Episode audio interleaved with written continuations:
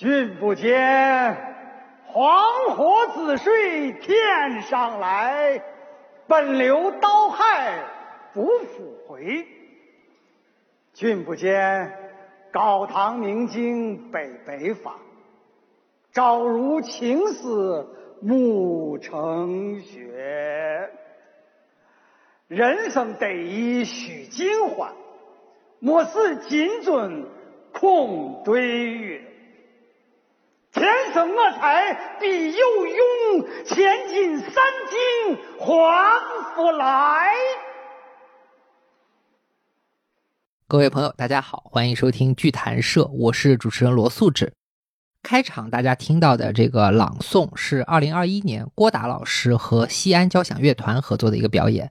名字叫做《唐诗交响吟诵会》，他们把古诗、交响乐混声合唱融合在一起，形成了一个耳目一新的演出效果。很多网友，包括我自己在内，都非常喜欢。那除了受欢迎之外呢？这次演出其实也在网上引起了一些探讨，甚至说争论。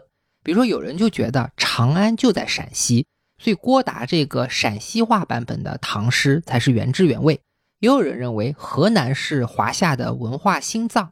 所以河南话才是古代文学的第一语言，当然也有很多人会发现自己的一些家乡方言，比如说粤语、吴语、客家话、潮州话、闽南话等等，里面常常会包含着一些古文的语音和表达。也许自己的家乡话才是更接近于古人。所以李白到底是用什么语言写诗？古人写诗是不是也有一个和今天普通话一样的统一的语音标准？我们今天哪里的方言最接近这种古代的标准语？过去没有录音机，我们怎么知道古代人讲话是什么口音？从古到今，不同地区的语音变迁有没有规律可循？这种语音的变化对我们的文学，特别是诗歌创作，又产生了什么样的影响？带着这些问题，我们邀请了剧谈社的老朋友王月迪老师，一起来聊一聊古代中国人怎么说话和怎么写诗的问题。大家好，非常荣幸又来到剧谈社做客。欢迎王老师。王老师他本身是一位旧体诗的爱好者和创作者，所以站在这样的角度，您可以先说一说你是怎么看待郭达这个表演呢？郭老师的这段表演我非常喜欢，嗯，表演的非常精彩，我本人看了不下十次。那个李白的那个醉态啊，被他演绎的淋漓尽致，给我的感觉就是他上台之前没有喝三两西凤酒，可能达不到那个状态。其中从“钟鼓馔玉不足贵”那一句开始，还切入了一段陕西味儿的吟唱啊，更是一个点睛之笔。不过呢，其中有一处啊，读音在网上引起了一些争议，就是“将进酒，杯莫停”。郭老师念的是“将进酒”，叫“将进酒，杯莫停”嘛，是吧？这跟我们课本里面学的这个“将进酒”啊是不太一样的。那到底该念“将进酒”还是“将进酒”呢？呃，我们现在通行的读法是念“将”哈，“将”的意思呢就是请，那“将进酒”呢就是请喝酒、请饮酒的意思。然后这个读法呢，最后被呃我们的语文课本还有一部分的词典所吸收，呃，貌似就成为了一个定论了。但是呢，“将进酒”这个读音其实啊，没有我们想象的那么久，它的流行可能也就才几十年。实际上呢，可能“将进酒”的这个读音呢，反而更合理。啊，首师大的谭作文老师啊，他专门写了一篇文章讨论这个问题，大家可以查来看一看啊。谭老师就认为啊，敬酒有两个意思，第一个意思呢就是为别人献酒敬酒，然后第二个意思才是喝酒和饮酒。第一个意思也就是为别人献酒的这个意思呢，出现的更早，在诗歌里面也更常见，反而是那个第二个喝酒的意思啊，它出现的很晚。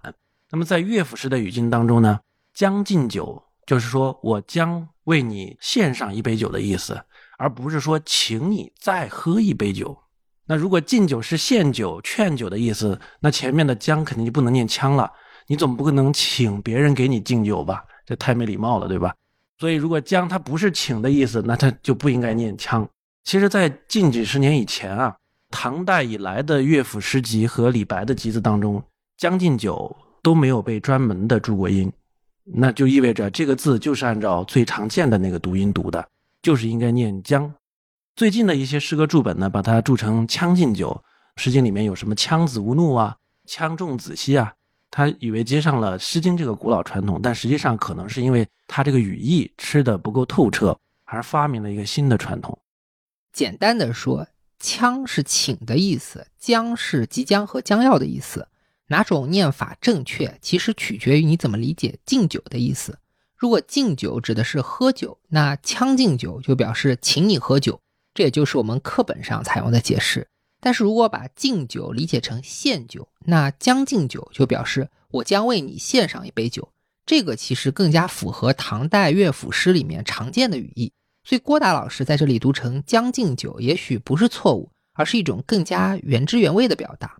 那么除了这个将和腔的发音之外，我们从整体上看，郭达他用陕西话读了李白的诗，这个口音是不是也更加原汁原味呢？这个问题很有意思啊，我可以先讲一个自己的故事啊，用这个故事来回答这个问题。就是我本科的时候啊，第一堂课大家不是自我介绍嘛，呃，我就说我是四川人。然后我老师一听就说啊，那你跟李白是四川老乡啊，那你用四川话来念《静夜思》，那肯定就是原汁原味、最地道的版本了。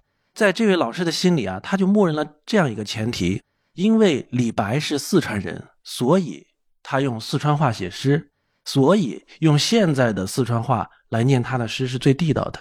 那么这个逻辑对吗？其实是不对的。他不经意的这么一句话，至少暴露了三个问题。第一个问题就是李白他未必说四川话。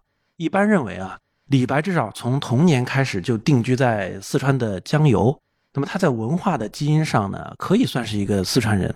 但是呢，他的祖籍和出生地众说纷纭，祖籍有陇西成纪，有山东的说法，那出生地还有什么碎叶城啊、绵州啊这些说法，总之是五花八门。而且再加上他童年以来可能存在的这个家族流放和迁居的经历。他是否说四川话是得打上一个问号的，这是第一个问题。那么第二个问题呢，就是唐代的四川话不等于现在的四川话。那么现在的四川话是清代以来啊，湖广填四川嘛，在湖广的方音的基础上变化形成的，它是属于北方方言，是属于西南官话。但是唐代的四川话面目截然不同，它更类似于今天的福建话、客家话那种样子。所以，即便李白说四川话。他说的也肯定不是今天这样的四川话。那么第三个问题呢，就是李白他不用四川话写诗。那这一点呢，跟我们今天的主题是最为相关的。退一万步讲啊，即便李白是四川人，他说四川话，而且我们假设啊，四川话的语音他古今不变，那李白他写《静夜思》用的也不会是四川话的语音系统。那用什么呢？他用切韵的语音系统。切韵系统啊，是当时官方认证的一个标准语音。我们后面还要反复提到它，它非常重要啊。唐人写诗啊，就是以它为标准的。不管你老家是哪儿，天南地北的人都用它，而不用方言去创作。所以用现在的四川话来念《静夜思》，或者说用陕西话来念《将进酒》或者《将进酒》，它都不可能是原汁原味的。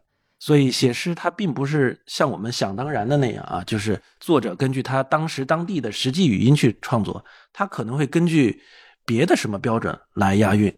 所以说，生活的语言和文学的语言其实是两种语言。李白是哪里人，本身讲话是什么口音，并不会影响到他写诗的时候怎么押韵。写诗押韵有一套别的标准，这个说法是有点可能颠覆常识的。所以，王老师能不能给我们展开解释一下？如果押韵的标准不是我们讲话的口音的话，那到底是什么标准？从是否押韵的角度看啊，就文学可以分为两类。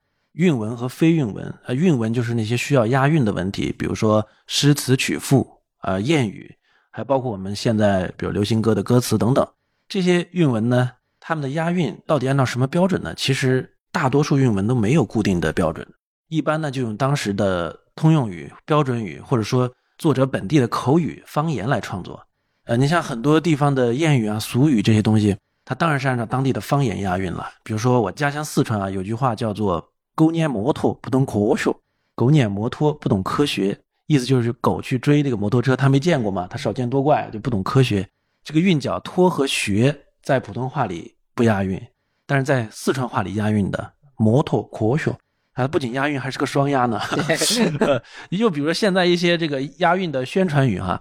呃，像这么近那么美，啊，周末到河北，他为了让全国人民都听懂这个美和北这个韵脚，当然得按照现在的普通话来押韵啊。这些都是比较随意的，甚至他是不自觉的，他根据习惯、根据需要，呃，来做就行了。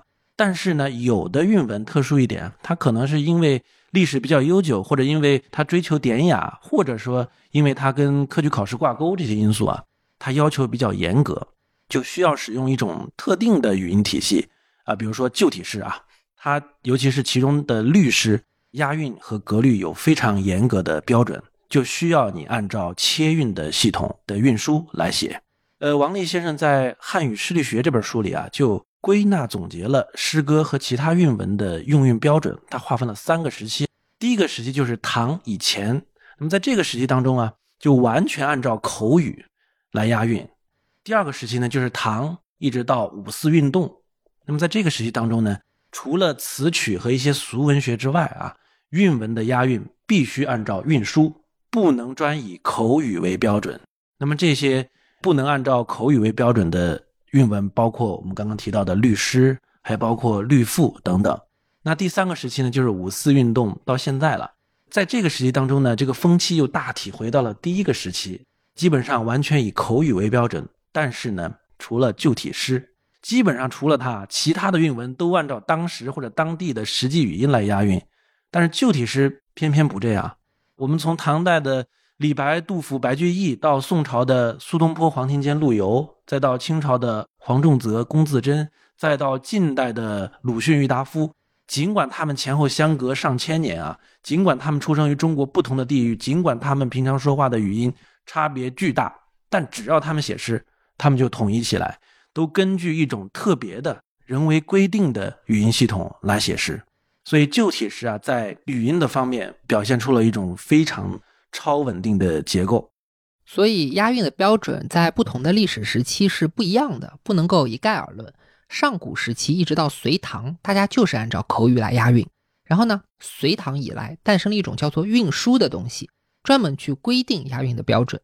所以天南海北的人，只要你进行文学创作，特别是格律诗这种比较严谨的文学，不管你本身讲什么口音，都必须按照韵书的标准来押韵和写作。但是呢，五四运动以来，在提倡新文学和白话文的大风气里，文学的语音标准又回到了从前，你怎么说话就怎么写作，这其实是一种简化。只有旧体式的创作还是保留了按照韵书押韵的传统。所以呢，这就回答了节目一开头的问题：李白他作为一个唐朝的诗人，自然是按照韵书的标准，而不是陕西话、四川话这些方言的标准来写诗的。但是呢，这里其实也提出了一个新的问题。就是李白是一个一千多年前的人，我们怎么能够知道当时的方言怎么发音，运输怎么发音？而且再进一步，我们看很多学者，比如刚才提到了王立先生，他们甚至可以去分析更古老的两千多年前的语音，而且分析的头头是道。所以他们到底是怎么知道古代人讲话的口音呢？相信大家都有这个疑问啊，就是古代一没有录音设备，第二汉字它也不是表音文字，那么千百年后的我们怎么知道古人怎么说话？写诗怎么押韵呢？呃，我们可以打个比方啊，就比如说我们要研究一种已经灭绝的古生物，我们该怎么办呢？当然是一方面要考察它留下来的化石，那另一方面呢，也要观察现存的跟它相似的那些生物，在其中寻找关联，总结规律。那么同样的道理，如果要研究古代那种已经永远离开于我们的耳朵，不再被当今的人类所听到的语音，也是类似的。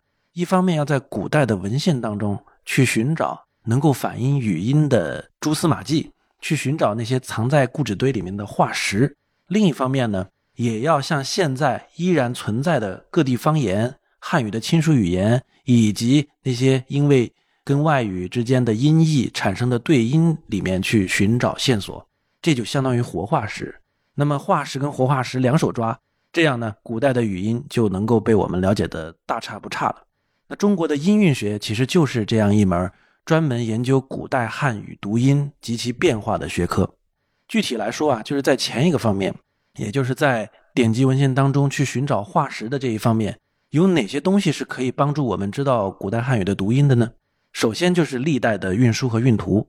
韵书可以简单理解为一种按照声调、按照韵母去编排的字典。那韵图呢，可以理解为一种列出了各个字的声母、韵母、声调的表格。那韵书和韵图这两种文献，在了解古音方面，当然是特别的专业对口了。但是呢，我们现在能看到最早的韵书是隋朝的切韵，韵图就更晚了。那切韵诞生之前该怎么办呢？其实我们还可以参考古人对某个字的注音。虽然古代没有现在的汉语拼音啊，但不代表说古人没有注音的办法。古代很常用的一种注音方式就叫做反切。那什么叫反切呢？粗略的来讲啊，就反切就是用两个字来表示一个字的音，取前一个字的声母，再取后一个字的韵母和声调。那这样呢，就可以拼出那个被注音字的读音了。前一个字叫反切上字，后一个字呢叫反切下字。我们举个例子吧，比如说相同的“同”这个字啊，用反切来表示，就可以叫“图红切”。也就是说，反切上字“图”的声母，加上反切下字“红”的韵母，就拼出来就是“同”了。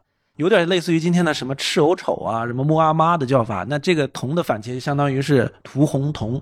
那么这些反切的注音。当然能够帮助我们了解古音了，而且人们也真的是通过它发现了一些语音演变的规律。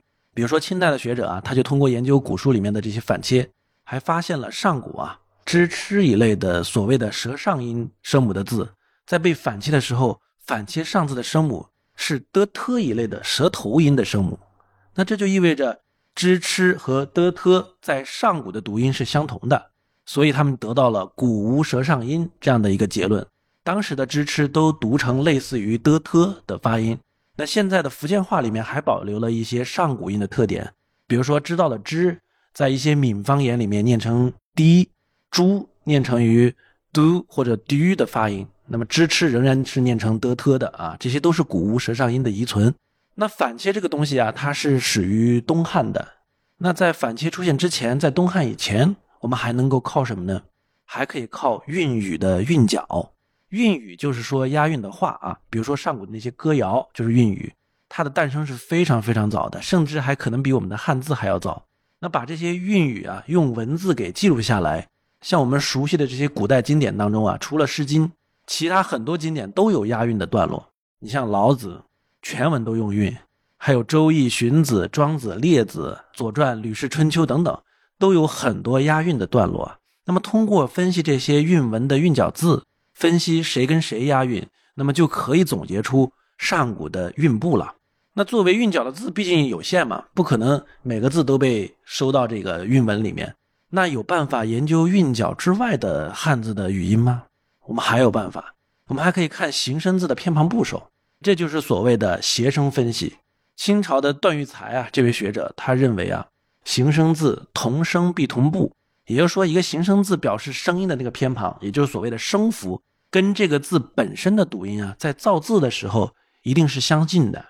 举个例子，比如说移动的移，它是个形声字，它的声符是多，所以移和多这两个字在上古的时候，古音是应该相近的，它俩应该属于同一个韵部的。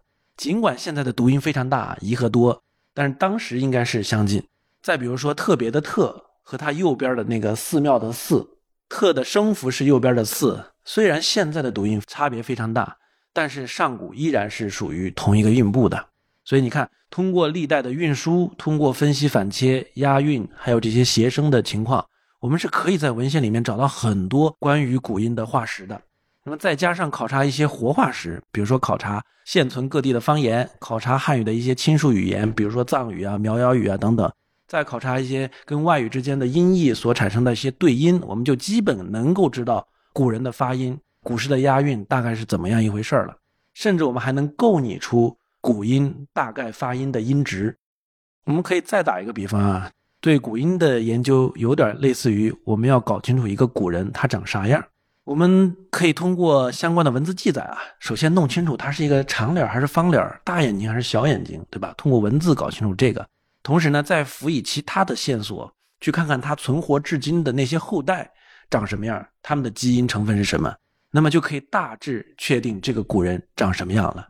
所以，离我们时代越近的古人，长相推测就越靠谱，他的基因被稀释的少一些，留下的文字也多一些。那么，同理，离我们时代越近的古音，我们的掌握也就越可靠。我们对近古音和中古音的掌握，就比上古音要可靠。到现在呢，上古音的构拟在学界还没有达成太多的共识啊。不同的学者的上古音构拟出入可能会非常大。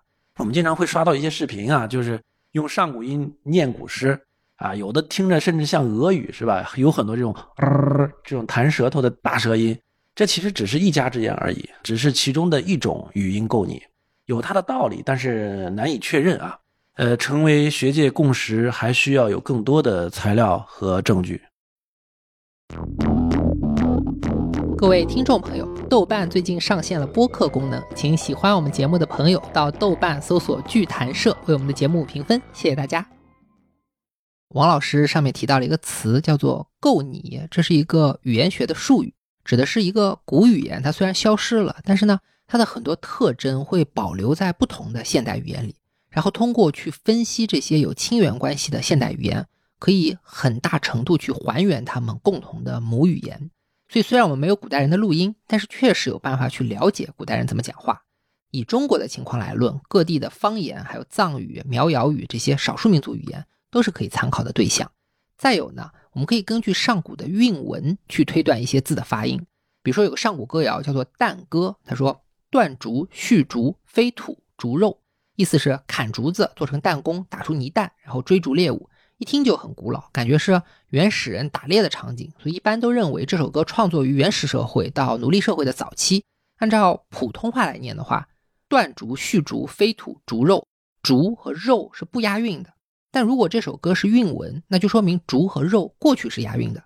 再加上今天的很多方言里，比如说我讲的是吴方言，竹和肉还是押韵的，那这就形成了一个古代语音的一个交叉证明。然后呢？因为汉字里有形声字，所以一些造字规律也能帮我们了解古代发音。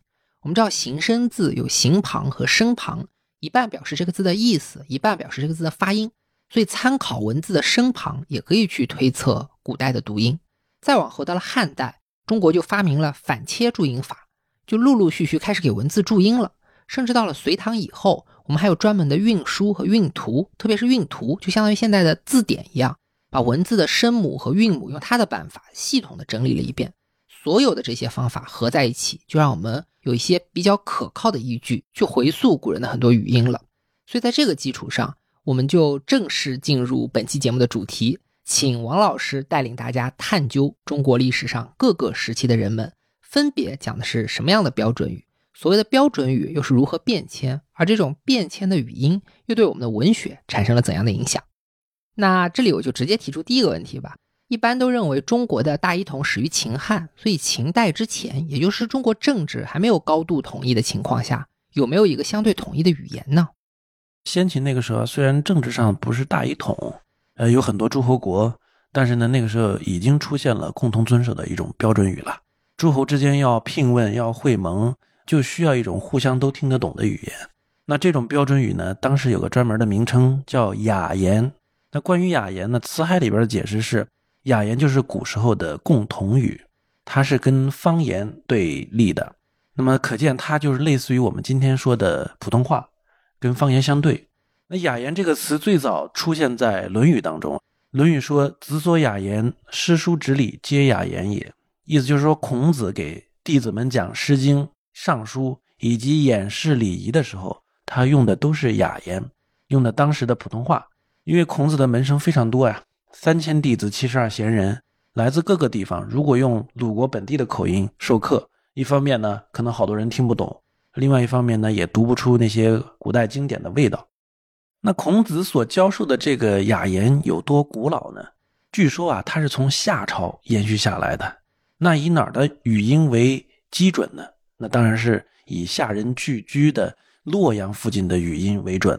政治文化中心在哪儿？哪儿的语音往往就会是标准语。夏的中心在洛阳嘛，所以自然就以洛阳音为标准了。其实雅就是夏，雅和夏这两个字属于是音近意通，就是说读音相近，意思也差不多。那么在古代的文献里啊，经常通用，雅就是夏，夏就是雅。所谓的雅言呢，其实就是夏言，可以理解为夏朝人的语言，或者说华夏族的语言。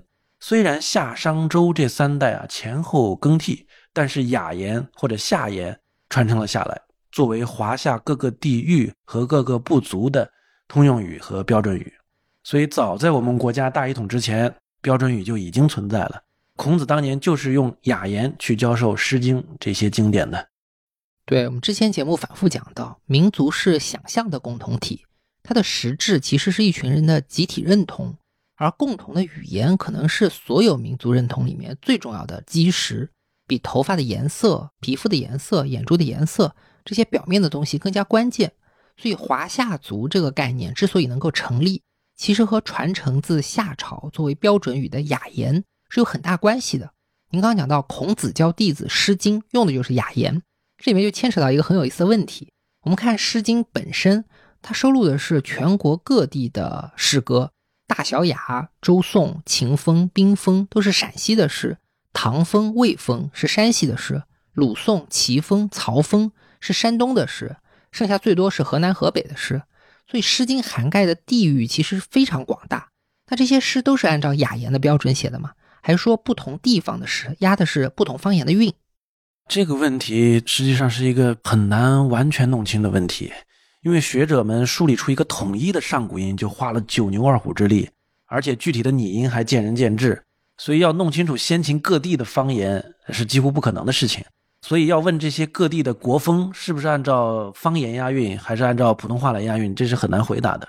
只能拿他们和学者整理出来的《诗经》三十个韵部来对比。啊，如果假设啊这三十个韵部的性质是当时的标准语，那么只有少数的一些作品跟它不符合。那么这些不符合的地方，有可能是方言导致的，也有可能是押韵规则比较宽松导致的。总的来说啊，就是《诗经》的押韵方言的痕迹啊不那么明显。它的语音体系可能是以当时的雅言为主，呃，先秦的政治文化中心是在北方，《诗经》反映的基本上也都是北方的语音，而南方远离中心，那儿产出的文学可能就更多的带有一些地方特色、方言特色了。比如说和《诗经》并尊的另一大文学源头《楚辞》，它就很不一样，它的地方特色就非常的浓厚。关于《楚辞》啊，有句话叫“书楚语，作楚声，记楚地，明楚物”。说的就是《楚辞》，它是源于楚国本地的歌谣的，是楚国本地的文学样式。里面呢会有楚国的很多方言，也记录了楚地的很多山川地理、历史名物。那么它当然是按照方言来押韵的。比如说啊，举个例子，《天问》里面啊有一句叫“和环川自驴舍丘陵，原出子文”。你看这个文化的“文”和丘陵的“陵”是押韵的。这两个字在先秦它不是属于同一个韵部的，有点类似于今天的前后鼻音不分，它就是方言的体现。我们常常把《诗经》和《楚辞》当作是中国文学的两大源头，这两部作品呢，刚好也对应了标准语和方言写作的两种传统。其实这个也跟当时的政治格局有点关系。比如说，《诗经》为什么要强调雅言？这也许是当时的人，尤其是孔子本人政治意识的体现。因为周朝是西方人建立的政权，可是它的自我定位还是河洛地区自上古以来所形成的一个正统的延续和继承。所以周朝的标准语并不是陕西地区的古语言，而是河洛语。那相比之下，楚地在古时候并不是中原文明的组成部分，而是所谓的蛮夷，所以它的文学就会使用自己的语音系统。那以上就是对先秦语音的一些介绍。接下来我们就迎来了秦汉时期，也就是所谓的大一统时代。随着国家的统一，人们的语音有没有也变得更加统一呢？秦统一六国之后啊，我们都知道史书记载它是书同文，但这个呢是文字方面的规范。对语言的规范呢，目前我还没有见到比较具体和可靠的记录啊。秦朝的上层社会，我估计还是继承了之前的雅言的。那秦朝很短，只有十多年，之后就是西汉。西汉的首都是长安，但同时呢，洛阳也有很高的政治文化地位，和长安并尊两京。而且洛阳的语言它有一个悠久而光荣的历史传统——雅言传统啊。所以汉朝的标准语还是一脉相承的洛阳语音，当时叫雅言，也叫正音，也叫通语，反正都是它。那后来光武帝建立了东汉王朝。定都在洛阳，那洛阳音的这个标准与地位那就稳固再加稳固了。秦汉时期的洛阳音当然和现在的洛阳话不同啊，那时候的汉语啊还处于一个上古音的阶段，和现在的普通话还有各地方言都非常不一样。如果硬要问今天的哪种方言更接近于当时的洛阳音，我想可能是福建话吧，因为福建话多少保留了一些上古音的特色，可能稍微会接近一些。其实这个又对应到我们在网上经常看到一个争论，就是长安和洛阳都是中国最重要的古都，那历史上到底是陕西话的地位高，还是河南话的地位高呢？答案是有定论的，当然是河南话的地位高。从上古时期开始，河洛语就被称为雅言正音通语，代表全国的标准语。哪怕是来自陕西的周人和秦人，在入主中原之后，也要入乡随俗，以河洛音为正统。但当时的河洛音和今天的河南话非常的不同，反而是更接近于像福建话之类的感觉。这是第一。第二呢，我想强调的是，周人和秦人并不是统一全国以后才开始改说河洛语的。比如说，秦国人来自关中，他们的语音可能多少受一点西北方民族的影响。但总体而言，秦国的贵族语言和六国贵族应该相差不大，大家讲的都是不同腔调的河洛语。我们描述语言的时候，经常会说这个是河南话、广东话、上海话，给人的感觉语言是由地理决定的。其实除了地理之外，划分语音还有一个很重要的标准，就是阶级。陕西的贵族和山东的贵族语言是相通的，但是本地的上层人和底层人之间语言反而可能不通。奥黛丽·赫本有个电影叫《窈窕淑女》。它其实表现的就是语音是一种阶级的标识和身份的认同。我们知道中国过去有很多大院、军队、铁路，还有煤矿，在各地都有自己的大院。可能院里讲的是普通话，外面讲的是河南话、山西话、陕西话。我记得身边有不止一个大院里长大的朋友告诉过我，小时候家长都不许他们跟着外面讲方言，要求他们必须要讲普通话。这个其实就是在保护一种身份的纯粹性。另外呢？哪怕你说同一种语言，咬字的方法也可以区分你所在的阶层。我们知道北京的土话特点是发音比较含糊，特别懒。但如果你听上层人士的录音，比如说溥仪啊、启功啊，他们的咬字是很清晰的。然后台湾也是比较显赫的大陆移民，特别是政治家族的后代，讲话就普遍字正腔圆。像老一辈的明星邓丽君啊，还有朗雄啊，也是这样。但一些年轻人就会说：“我宣你这样的台普。”所以周杰伦当年出道的时候有一个标签，就是他唱歌咬字不清。这里面我觉得是隐含了对主流的一种挑衅和对权威的叛逆吧，是我个人的一个体会啊。那以上我们就讲了秦汉时期官方语的一些发展，接下来就可以聊一下秦汉，特别是汉朝吧，在文学上面表现出来哪些语音特征呢？说到汉朝的韵文啊，我们首先就会想到汉赋和汉乐府。汉赋，尤其是汉大赋啊，比如说司马相如的《子虚赋》《上林赋》《大人赋》，呃，比如杨雄的《甘泉赋》《羽猎赋》，班固的《两都赋》，还有张衡的《二京赋》，这些都是文人写给皇帝娱乐的，行文富丽堂皇，算是一种宫廷文学。汉赋当中呢，除了大赋，还有骚体赋。那一听这个名字就知道跟楚国、跟《离骚》有关啊。呃，刘邦是楚地人，那时候楚歌、楚舞。呃，以及由这个《楚辞》《离骚》发展而来的骚体赋都很流行。那骚体赋的每一句啊，都像《楚辞》那样带一个“西”字，这种文体跟诗非常接近，甚至有的时候界限还不那么分明。比如说刘邦的大风歌就是“大风起兮云飞扬”，汉武帝刘彻的这个《秋风词》说“秋风起兮白云飞”。我们一般呢把它看作一种诗，但是当事人未必这么看啊。比如你看《秋风词》，它题目就说了嘛，它是一种词。词赋词赋，其实词跟赋是更接近的。那么这些骚体的词赋呢，虽然是由楚辞发展过来的，呃，文体的面貌呢也是继承楚辞，但是毕竟当时已经进入了上层，创作者呢都是帝王或者大臣，那么他们所用的语音呢，当然不会和先秦楚国屈原他们用的完全一样了，而大概是和当时汉朝的雅言接近的啊，这是汉赋，而。汉乐府呢，就跟这种宫廷化的汉赋是相反的，它主要是来自民间的那些诗歌、那些歌谣。呃，乐府它本来是一个政府机关的名字啊，专门负责收集、整理、改编、演奏这些各地的民间音乐。呃，乐府是秦朝就有，西汉正式设立乐府呢，是从汉武帝的时候开始的。那么这些被乐府收来的诗歌，也叫做乐府诗，或者说歌诗。汉赋和汉乐府的押韵呢，不管是依照雅言还是方言，总归呢，他们都是按照实际语言来押韵。呃，因为它属于王立先生所谓的第一个时期的嘛，可能汉赋根据的雅言多一些，而乐府诗呢，里面方言的成分多一些，还没有统一和明确的标准。那两汉时期的汉语语音处于上古音的最后一个阶段了，之后的时代呢，就步入到了中古音。中古音和上古音是非常不同的，有明显差异的。按照一部分学者的语音构拟啊，上古音是有复辅音的，也就是说有这种像 gl 啊、b 啊这样的声母，而中古音是没有。呃，还有的学者呢认为上古音它没有去声，而入声呢有两类，到了中古以后呢，一类入声就变成了去声，等等这些地方都是上古音和中古音不同的。而汉魏时期呢，就处于这样一个变化的过渡期。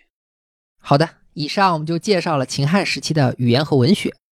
如果说先秦的《诗经》对应了标准语，《楚辞》对应方言，那么到了汉朝，以汉大夫为代表的宫廷文学，就是典型的标准语创作。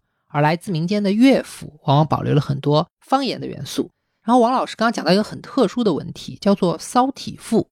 骚体赋是从楚辞发展而来的，里面也有很多西字，但是句式就像王老师说的，比较散文化，而且它的语音也是更接近中原雅言，而不是楚地方言。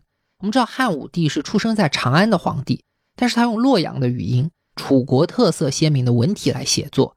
仔细想想，其实一个挺奇特的事情。为什么会这样呢？首先和刘邦本人，包括西汉的大量开国元勋，都来自楚地这个背景有关系。其次，也显示了统一背景之下的南北融合。另外，我想说的是，这也证明文化是流通的，中央的标准可以推到地方，地方的风格同样也会在中央流行。语言也好，文学也好，都不是静态不变，也不是单向流动的。这一点在东汉之后的几个朝代表现就更为明显了。东汉之后的几个朝代啊，比如像曹魏、像西晋、北魏这些朝代，它都相继在洛阳建都。自然继承了汉代的标准语，都以洛阳话为雅言嘛。但是呢，这个时候南北分裂啊，互相纷争，造成了很大的这种人口的迁移。像我们今天广东、江西有很多客家人，就是在这个时候躲避北方的战乱迁徙过去的。所以现在的客家话还保留很多那个时候的古音的特色。那当时的南方政权呢，像东吴、东晋，还有宋齐梁陈，他们呢都在南京建都。所以南京就成为了当时南中国的政治文化中心，南京的语音的地位呢也开始逐渐提高。再加上衣冠南渡啊，很多北方的统治者和民众都迁徙到了南方，就把北方的洛阳话和其他的北方方言带了过去。那么这个时候，洛语和吴语就逐渐结合，形成了一种新的语言，叫做金陵雅言，又叫做金陵雅音或者叫吴音。就成为了新的标准语，而且它的这个标准语的地位啊，在整个南朝都保持和延续。那与此同时呢，北朝还是以洛阳语音作为雅言。那么这样一来呢，就形成了南北对立，新的金陵雅言和旧的洛阳雅言相对立的情况。那虽然两个都叫雅言啊，但是地位还是有微妙的区别的。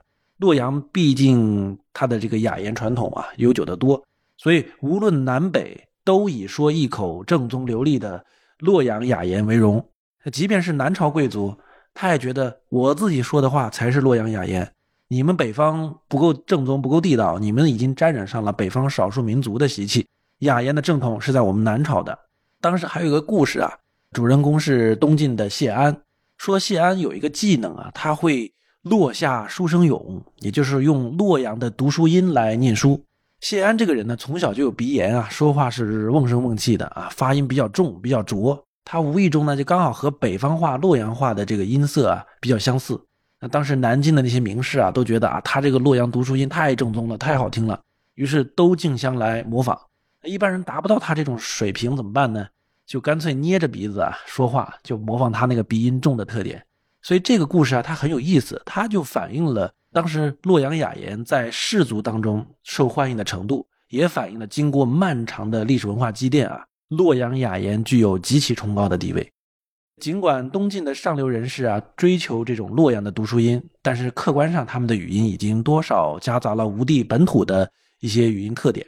那后来人们在客观的评价他们说的话的时候，还是把他们叫做金陵雅言，和洛阳雅言是有所区别的。那么这个时候的金陵雅言呢？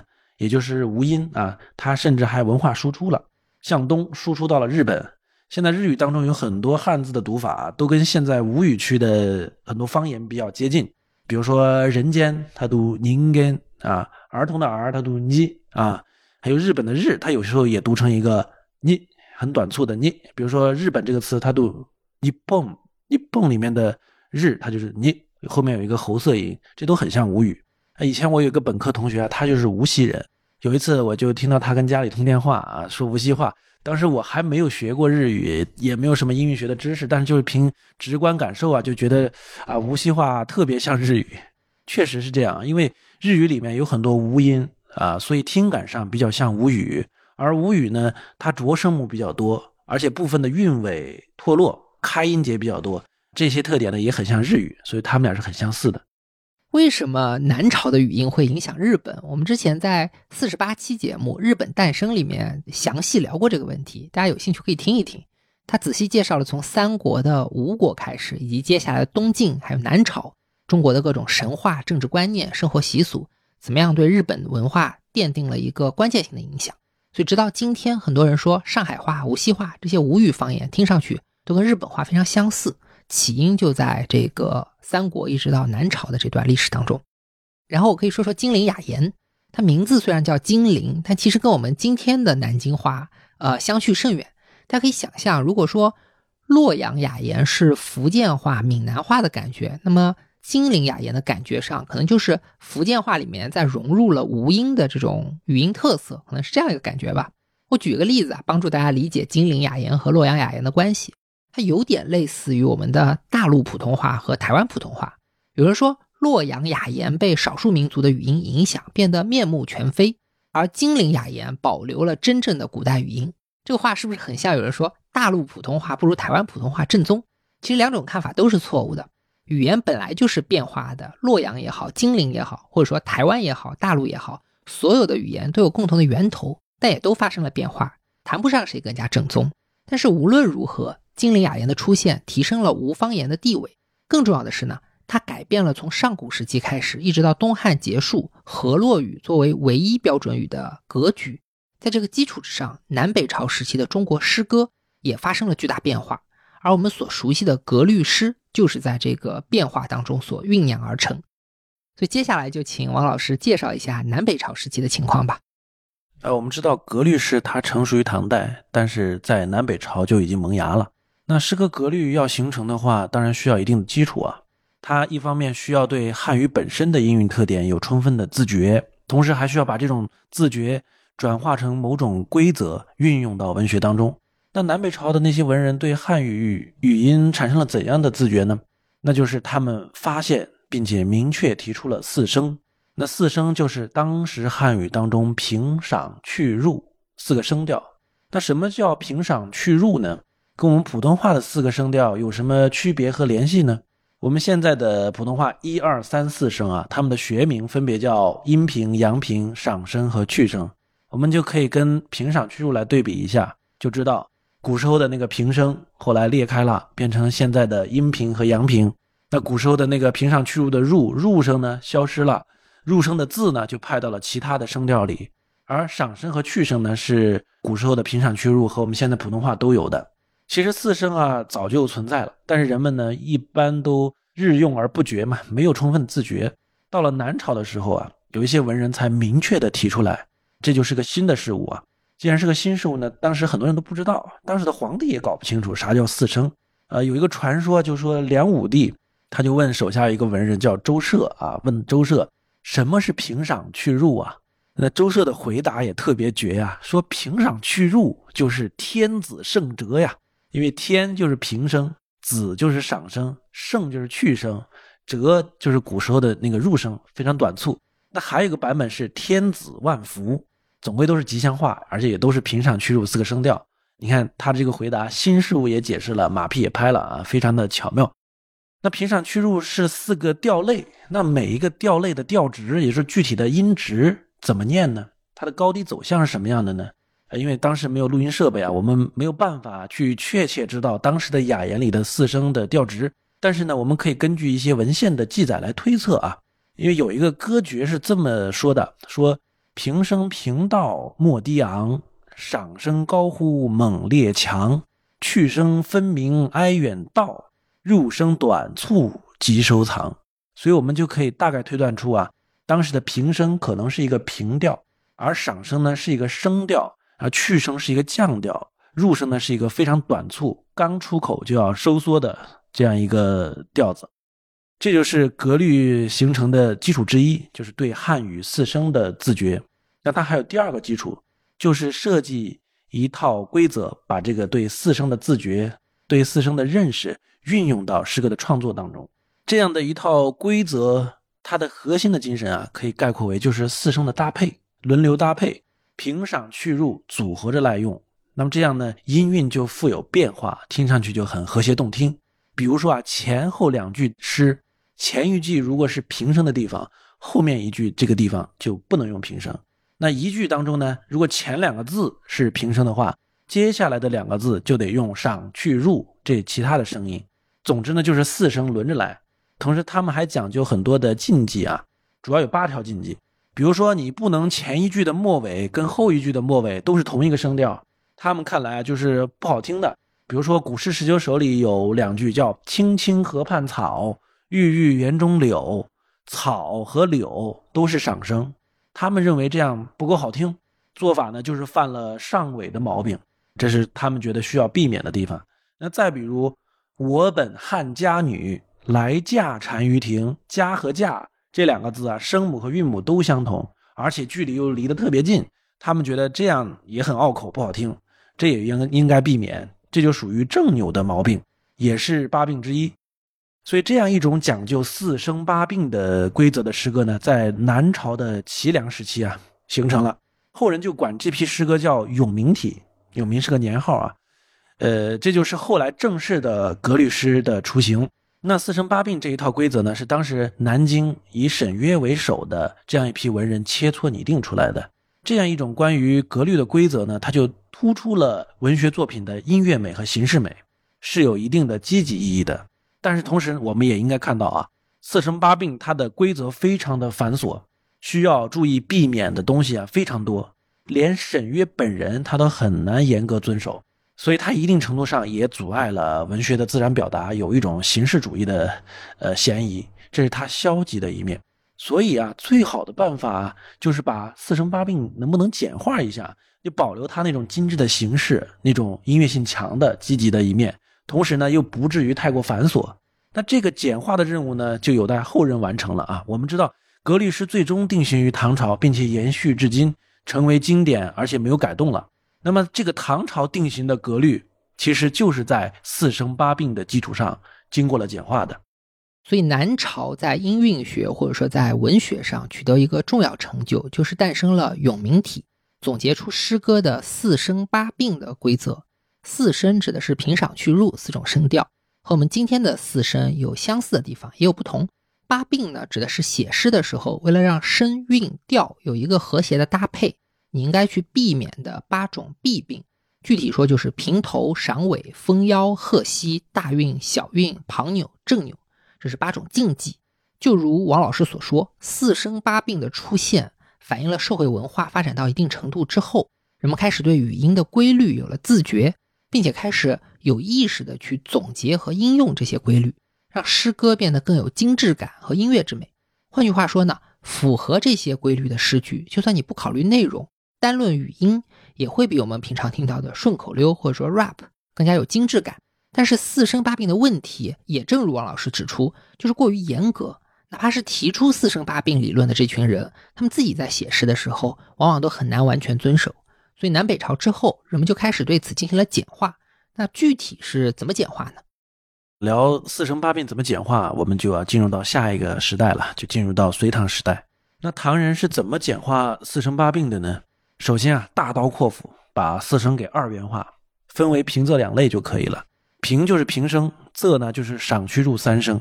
写诗的时候，我就别管四个声调啊，太麻烦，我就只管平仄两个类别就好了。其实其实是一种计算机的思维啊，就是二进制，不管那世界多么复杂，我都用零和一两个数字表示就行了。那不管你是什么汉字，你在我眼中你不是平，你就是仄。那为什么单独把平声拎出来，把另外三个声调都叫仄呢？平声有什么特别之处呢？一是因为啊平声字的字很多，另外三个声调的字加起来才略多于平声字一点。第二呢，就是平声字它的读音拖长以后啊，音值不会变。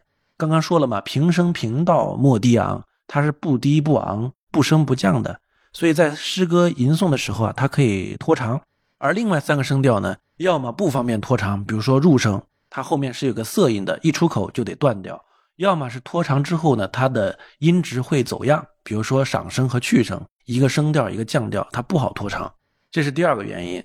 那简化的第二个方面就是说，不用讲究那么多禁忌了，你只需要做到一句当中平仄交替，一联当中平仄相反，然后相邻两联之间呢讲究一个年就可以了，孤平。和三平调这两个禁忌，你注意一下就完事儿了，不用像南朝人那么讲究八个禁忌。而且啊，格律诗好多地方是可平可仄的。过去有所谓的“一三五不论，二四六分明”这个口诀，说的就是七言诗的第一三五个字啊，平仄是可以不管的，你只需要管好二四六就行了，这就比永明体简单多了。所以，我们看后来林黛玉教香菱写诗的时候，她一句话就总结了，她说。作诗有什么难的？不过是起承转合当中的承转是两副对子，注意平仄和虚实怎么对就完了。如果香菱学的是永明体，恐怕就没有这么简单了。然后除了八病的简化，我这里还想提一个和四声有关的问题。程寅恪有一个文章叫做《四声三问》，他的看法是汉语的四声有三声来自于印度，因为平赏去入这四声当中，入声是汉语特殊的，而且很容易分辨的。但是其他的声调怎么划分？为什么偏偏被划成平、赏、去这三种？这个跟佛教有很大关系。因为印度有一个维陀声明论，相当于小学读书写字的课本，它里面就根据声音的高低给梵语分了三种音调，大概念法叫做 uda da savara da anuda da。所以陈寅恪就认为是随着佛经传入中国，人们在用汉语模拟和转读这三个声调的过程当中，逐渐让中文也形成了平、赏、去三声。对于这种说法，王老师你怎么看？另外呢，我还想提一个问题，就是说为什么会出现格律诗这个东西？你前面说到格律诗虽然比永明体简单，但是它比古体诗还是要复杂的。为什么随着文学的发展，人们要去设置这种越来越严苛的限制呢？其实说限制越来越多、越来越严格，呃，也不一定啊。只能说诗歌的种类越来越丰富了。因为那种没有那么多严格的限制的那种诗，比如说古体诗，它不需要考虑格律，这种诗它也一直存在，也一直有很多人在写。只不过呢，在诗歌的大家庭里面增加了一种格律要求相对严格的新成员而已。那么为什么会出现格律诗呢？我觉得可以从内因和外因这两方面来看。从文学内部来看呢，就是诗歌发展越来越成熟，它玩的花样自然就会越来越多。任何艺术都是这样。那古诗从一开始啊，只需要押韵就行了，到后来添加的东西越来越多。先是对仗加进来，然后是平仄搭配加进来，然后对仗呢，从一开始只需要大致的词类相对、句式相同就行，到后面还需要让关键字的平仄相反。押韵呢，也是从一开始比较自由，没有一定之规，然后发展到后来必须得根据某个韵书来押韵。那这样的复杂化、标准化，当然得有个度。呃，过了这个度呢，太复杂、太形式主义肯定不行。四声八病的失败就是例子。而唐朝确立的这套格律之所以能够成为后世的典范，正是因为它充分发挥了汉语的声律之美的同时，在操作上啊难度适中，这是内因。那么从外因上看啊，就一方面，南北朝以后，人们对汉语语音的分析越来越自觉了，越来越觉得啊，我可以利用一点汉语的某些声律特点来构造一套诗歌的法则。那么在这个过程当中啊，可能佛教确实发挥了一些作用。民国以来，有不少的学者，包括您刚提到的陈寅恪先生，他认为在佛经的翻译或者佛教音乐的翻唱的过程当中，中国人啊对汉语的声音的特点啊。他的认识变得越来越清晰起来，自觉起来。创立四声八病的那些文人啊，比如说沈约，他在南京啊也和很多寺院里的高僧相往来啊，一起参加一些活动，所以很有可能受到这些高僧的影响。但是呢，我觉得不应该高估这种影响。中国人是不是一定得依靠佛教的传入和梵语的翻译，才能够意识到四声的存在，才能够创制出格律？呃，我看也很难说。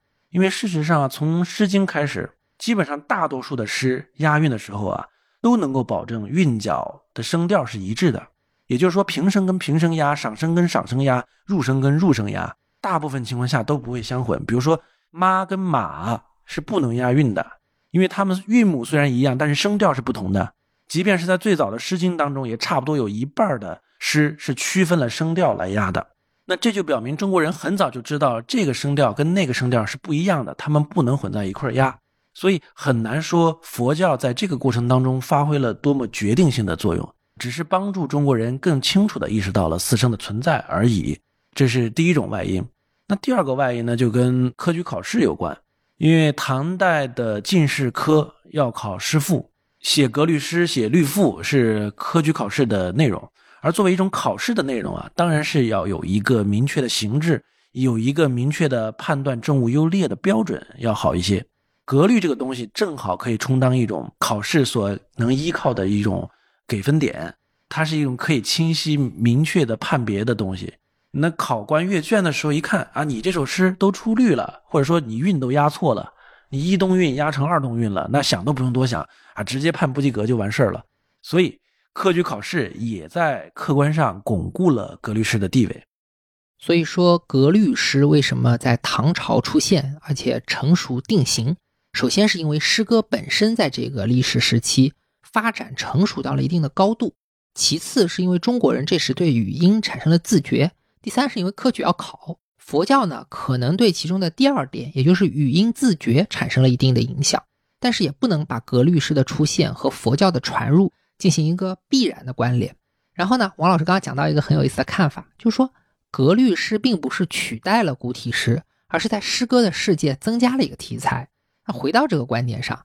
为什么出现了新的题材？古体诗这样的旧题材没有消亡呢？是因为古风比格律诗容易写吗？呃，您问的这个问题很有意思啊，就是出现了格律诗，为啥古风没有消亡？我觉得这个问题应该反过来问啊，就出现了格律诗，古风凭啥就要消亡？为什么出现了一种新的文学题材，旧的就应该死呢？其实没有这个道理。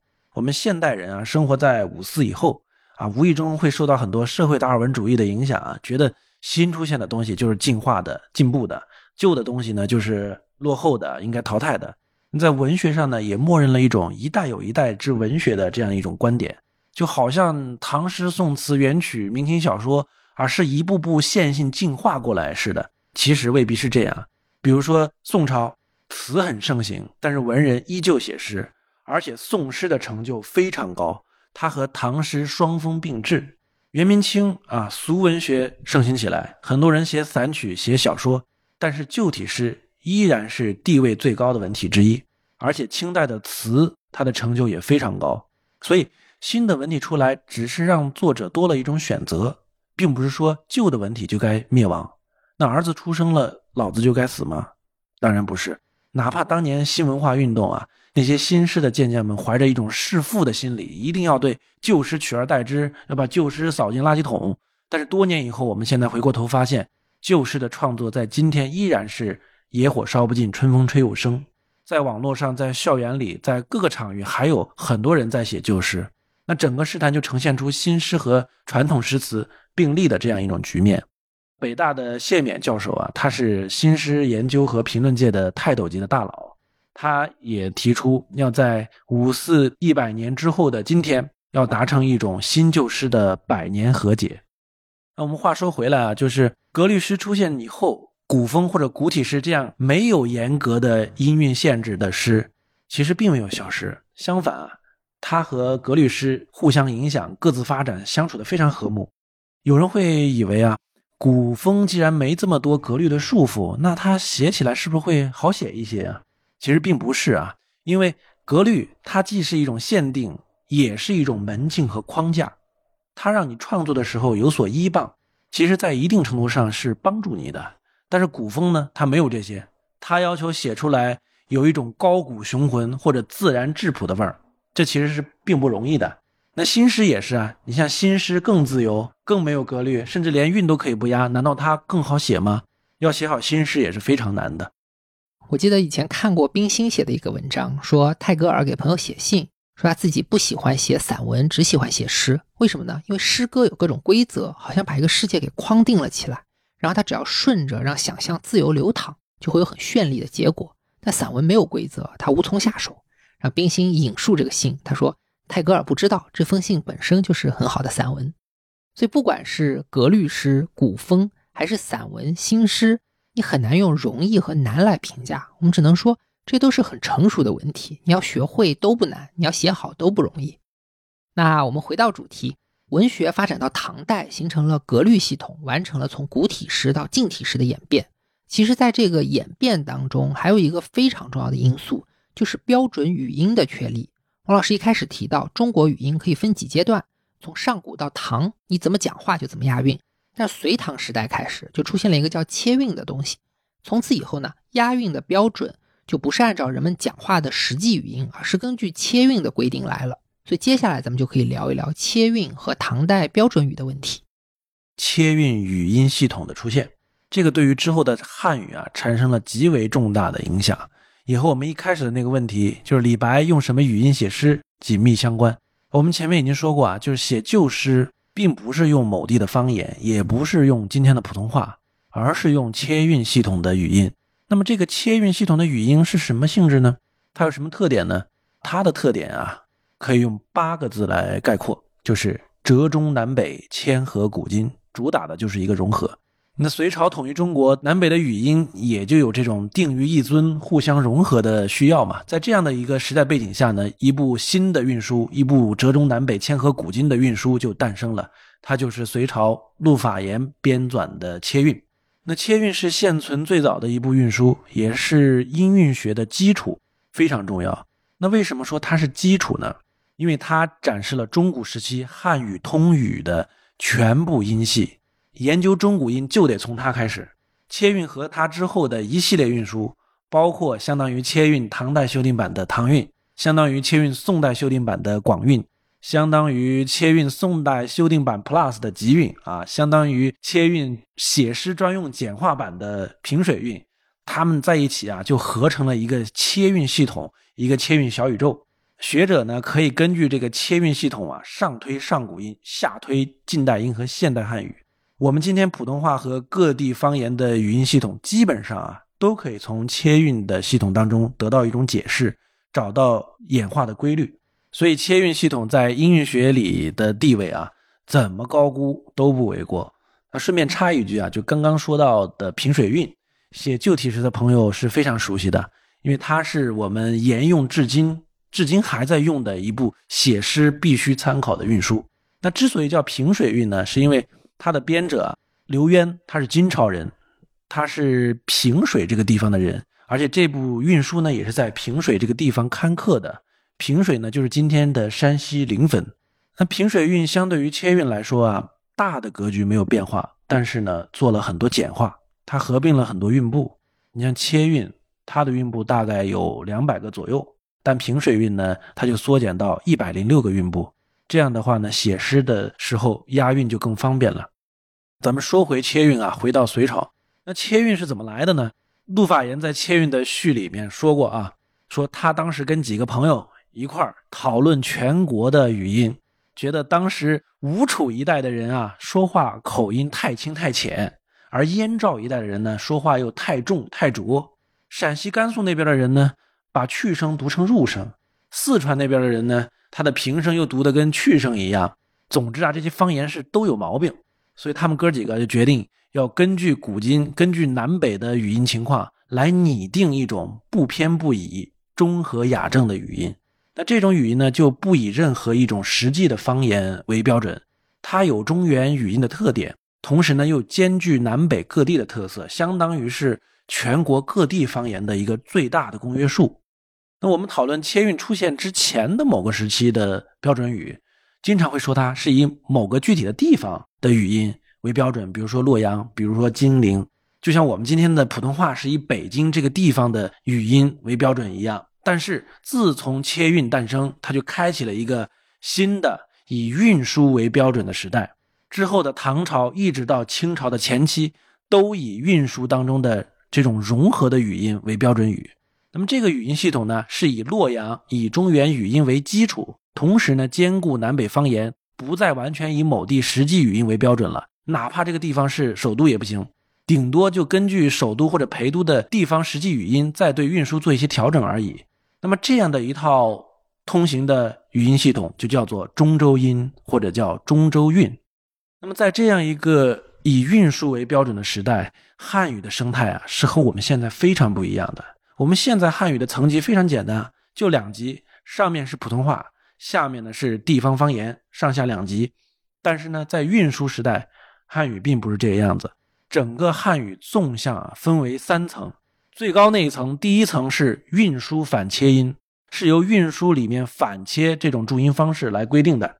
刚刚我们说过，反切它其实就是用两个汉字来表示一个汉字的读音，所以它不可能表示绝对的音值。只能表明各个汉字读音之间的相对关系，比如说“同”“涂红切”，根据这个反切，我们只能知道“同”的读音是“涂”的声母加上“红”的韵母，只知道“同”相对于“涂”和“红”这两个字的关系。那“涂”和“红”又怎么念呢？就只能再去看“图”和“红”的反切。那不管你兜多大一圈啊，你都只能知道字与字之间的语音关系，而它们具体的读音、绝对的音值是没有办法规定的。正是因为运输这个特点啊，它没有办法规定每个字的绝对的音值，所以实际说起来的时候，必定会受到各地不同方言、不同口音的影响。那这就形成了纵向的第二个层级，叫做地方官话，又叫做地方正音，或者叫地方读书音。地方官话呢，就是用方言的口音来读运输反切音造成的。它在性质上啊，既具有标准语的特点，又具有方言的属性。它是联系标准语和方言的桥梁和纽带，那再往下面就是最底层了，就是各地的方言土话。那这个不需要多说。所以运输时代的汉语从上而下总共是三层，分别是运输反切音，然后是地方官话，然后是地方土话这三层。那运输反切音呢是一个抽象的标准语，而地方官话呢是实际的标准语。我们普通话里面啊，其实有一些这种三层汉语生态的遗存的现象。呃，有一种现象叫文白异读，就是说某个字有文读和白读两个读音，其实就是这样的一种体现。文读呢，就是所谓的地方官话的读法；那白读呢，就是北京话的土话的读法。我们举个例子啊，比如说剥削的削，在北京的土话里面念削。但是在官方的运输里面，它的反切是西约切，也就是西的声母加上约的韵母，它就跟北京土话有点出入啊，不太一样，所以就用北京的语音尽量往反切上靠，就读成削。那么这就是读书音，就是文读。那么同样的，厚薄的薄，薄是官话读音，薄是土话读音。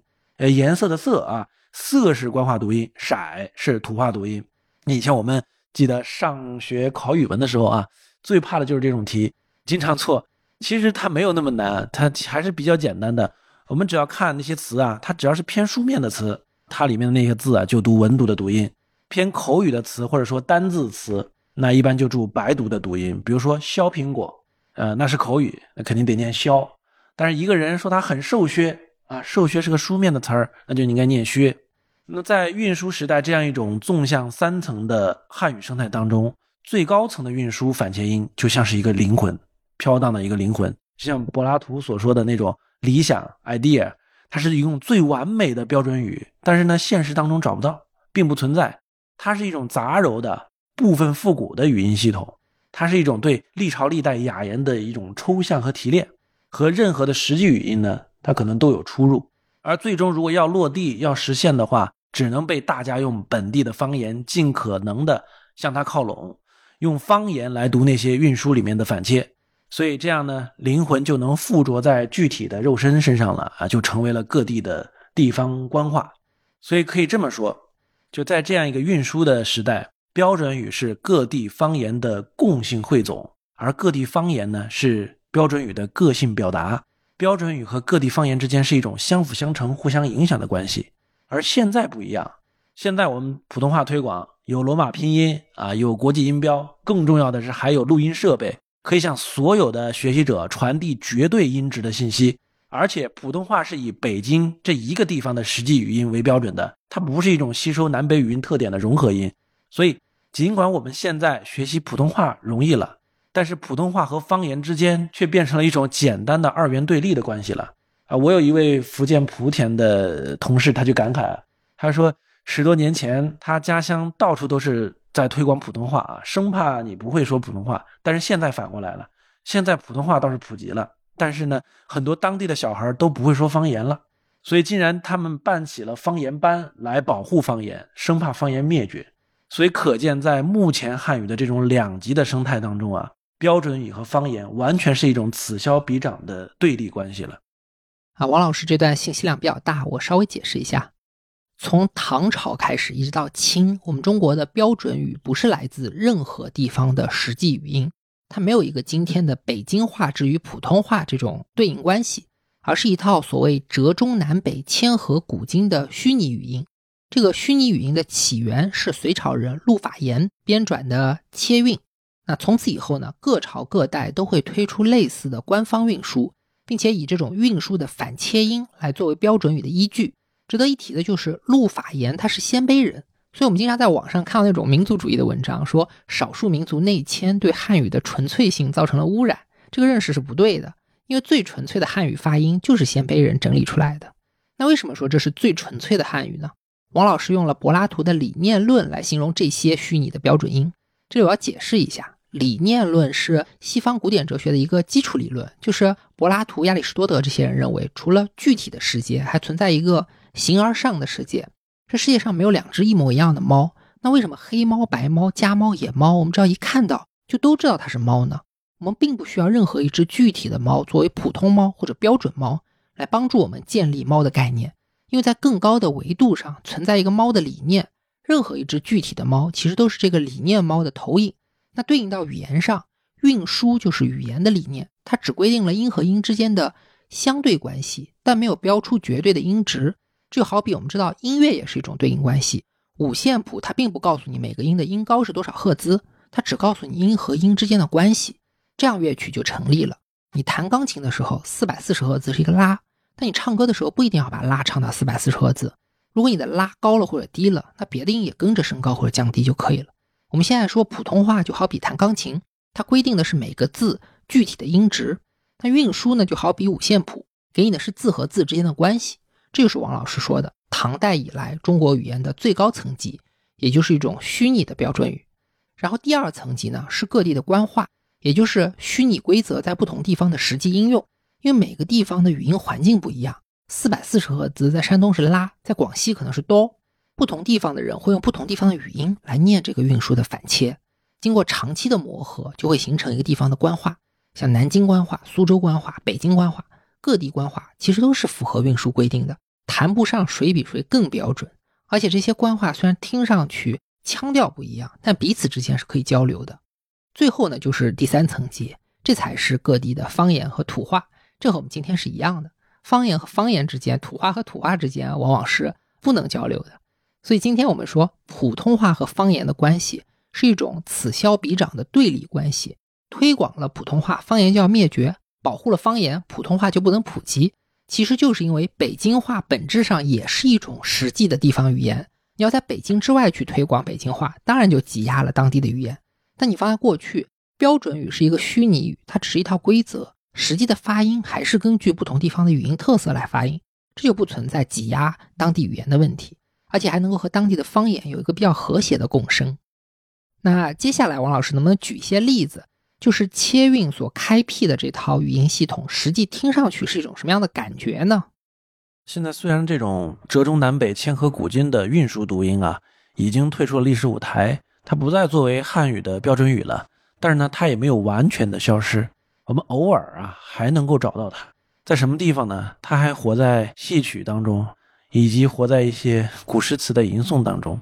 那戏曲和曲艺啊，在古代啊，虽然是很俗、很市井的一种娱乐活动，但是有的戏种啊，它非常讲究咬字发音。比如说昆曲，昆曲它的语音体系啊，它就是按照韵书来的，就是按照官话来的，也就是所谓的中州韵。那京剧呢也是一样，京剧也有保留了很多中州韵的成分。我们知道京剧里的念白啊，主要分为韵白、京白两种啊。上等角色呢就说韵白，下等角色说京白。比如说《贵妃醉酒》里面啊，杨贵妃的念白就是韵白，高力士、裴力士的念白呢就是京白，京白呢就是北京话，而韵白呢是用的一种类似于中州韵的读法了。它有一些特征啊，比如说区分尖团音。什么是尖团音呢？举个例子来说啊，比如说一千的千，它就是尖音，它得念千；而牵手的牵，它是团音，你还是得念千。将军的将是尖音，你得念将；而江水的江呢是团音，你还是得念江。那还有一些其他的特殊的读法，比如说日，它读日；和它读和；然后歌念歌；还有内，它读内；还有比如像书啊、如啊、柱啊这些。啊，韵母是乌的，它一般韵母念成 u，变成了什么 sh、zh、ch，就是像这种读法了。那么这些发音是明显不同于北京话的，不同于北京音的。那么这些字呢，有一个专门的术语概括它，叫做上口字，它是属于是对过去中州韵的一个传承。这个很有意思啊，很多人没听过昆曲的时候，以为昆曲是吴侬软语，他一听就发现念白好像跟京剧没太大差别，只是带有一些苏州的口音。为什么呢？因为昆曲和京剧都是不同的行当说各自的语言，比如说像花脸啊、青衣啊、老旦啊，像诸葛亮啊、西楚霸王啊、包拯啊这些所谓的上等角色，经常说的是韵白，也就是来自中州韵的语音。只不过京剧中州韵更多是湖广腔，昆曲的中州韵更多是苏州的方言特色。其他角色也一样，都是根据不同的行当、戏曲的不同流派，还有情节的需要、演员本身的口音等等。去讲京白、苏白和各种地方白，就好比我们现在看电视，如果是个知识分子、领导干部、有身份的人，他一般都讲普通话；他市井的小老百姓呢，他就会讲各种各样的方言。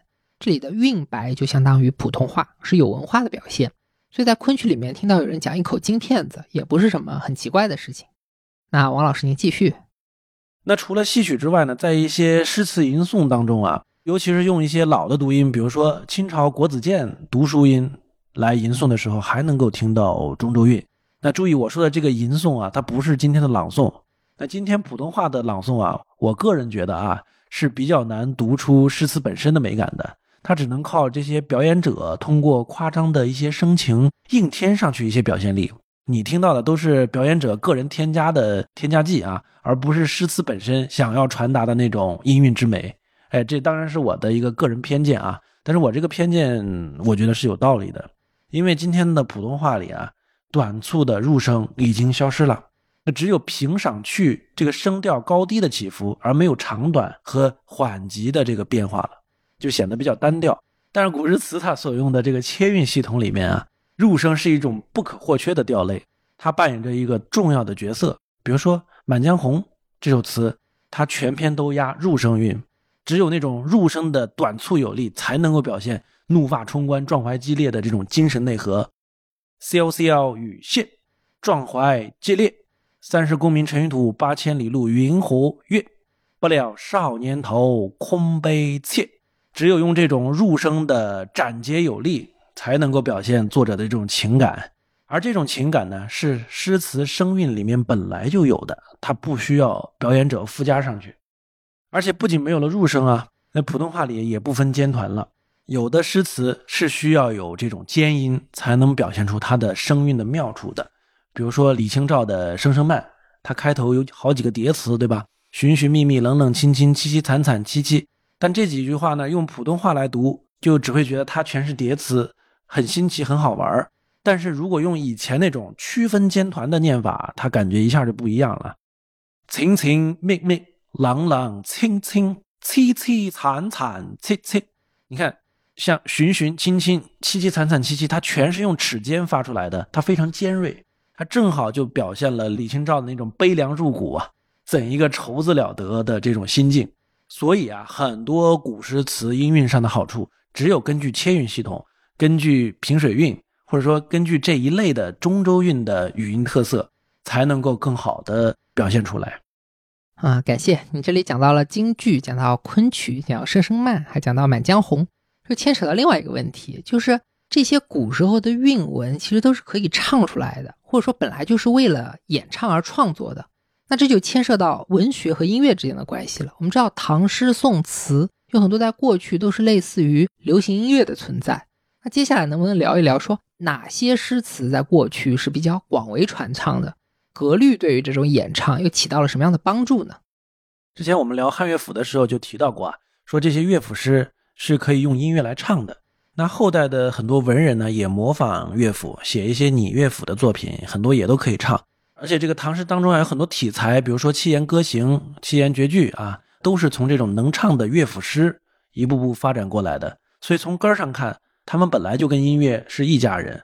比如说王维的《渭城曲》，送元二十安西，他就被改编为《阳关三叠》啊，一唱三叹，非常有音乐性。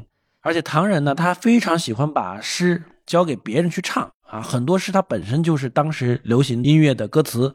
有一个非常著名的故事啊，叫《齐亭画壁》，说的就是王昌龄、高适、王之涣这三个人呢，在酒馆当中啊，他们互相比谁的诗被唱的最多，唱曲的姑娘哪个最漂亮的这个事儿。这个故事啊不一定是真的，但是它客观上反映了这样的一种情况。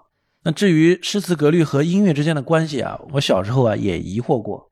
当时我想说，这个词肯定是要唱的，诗呢有一部分也是要唱的。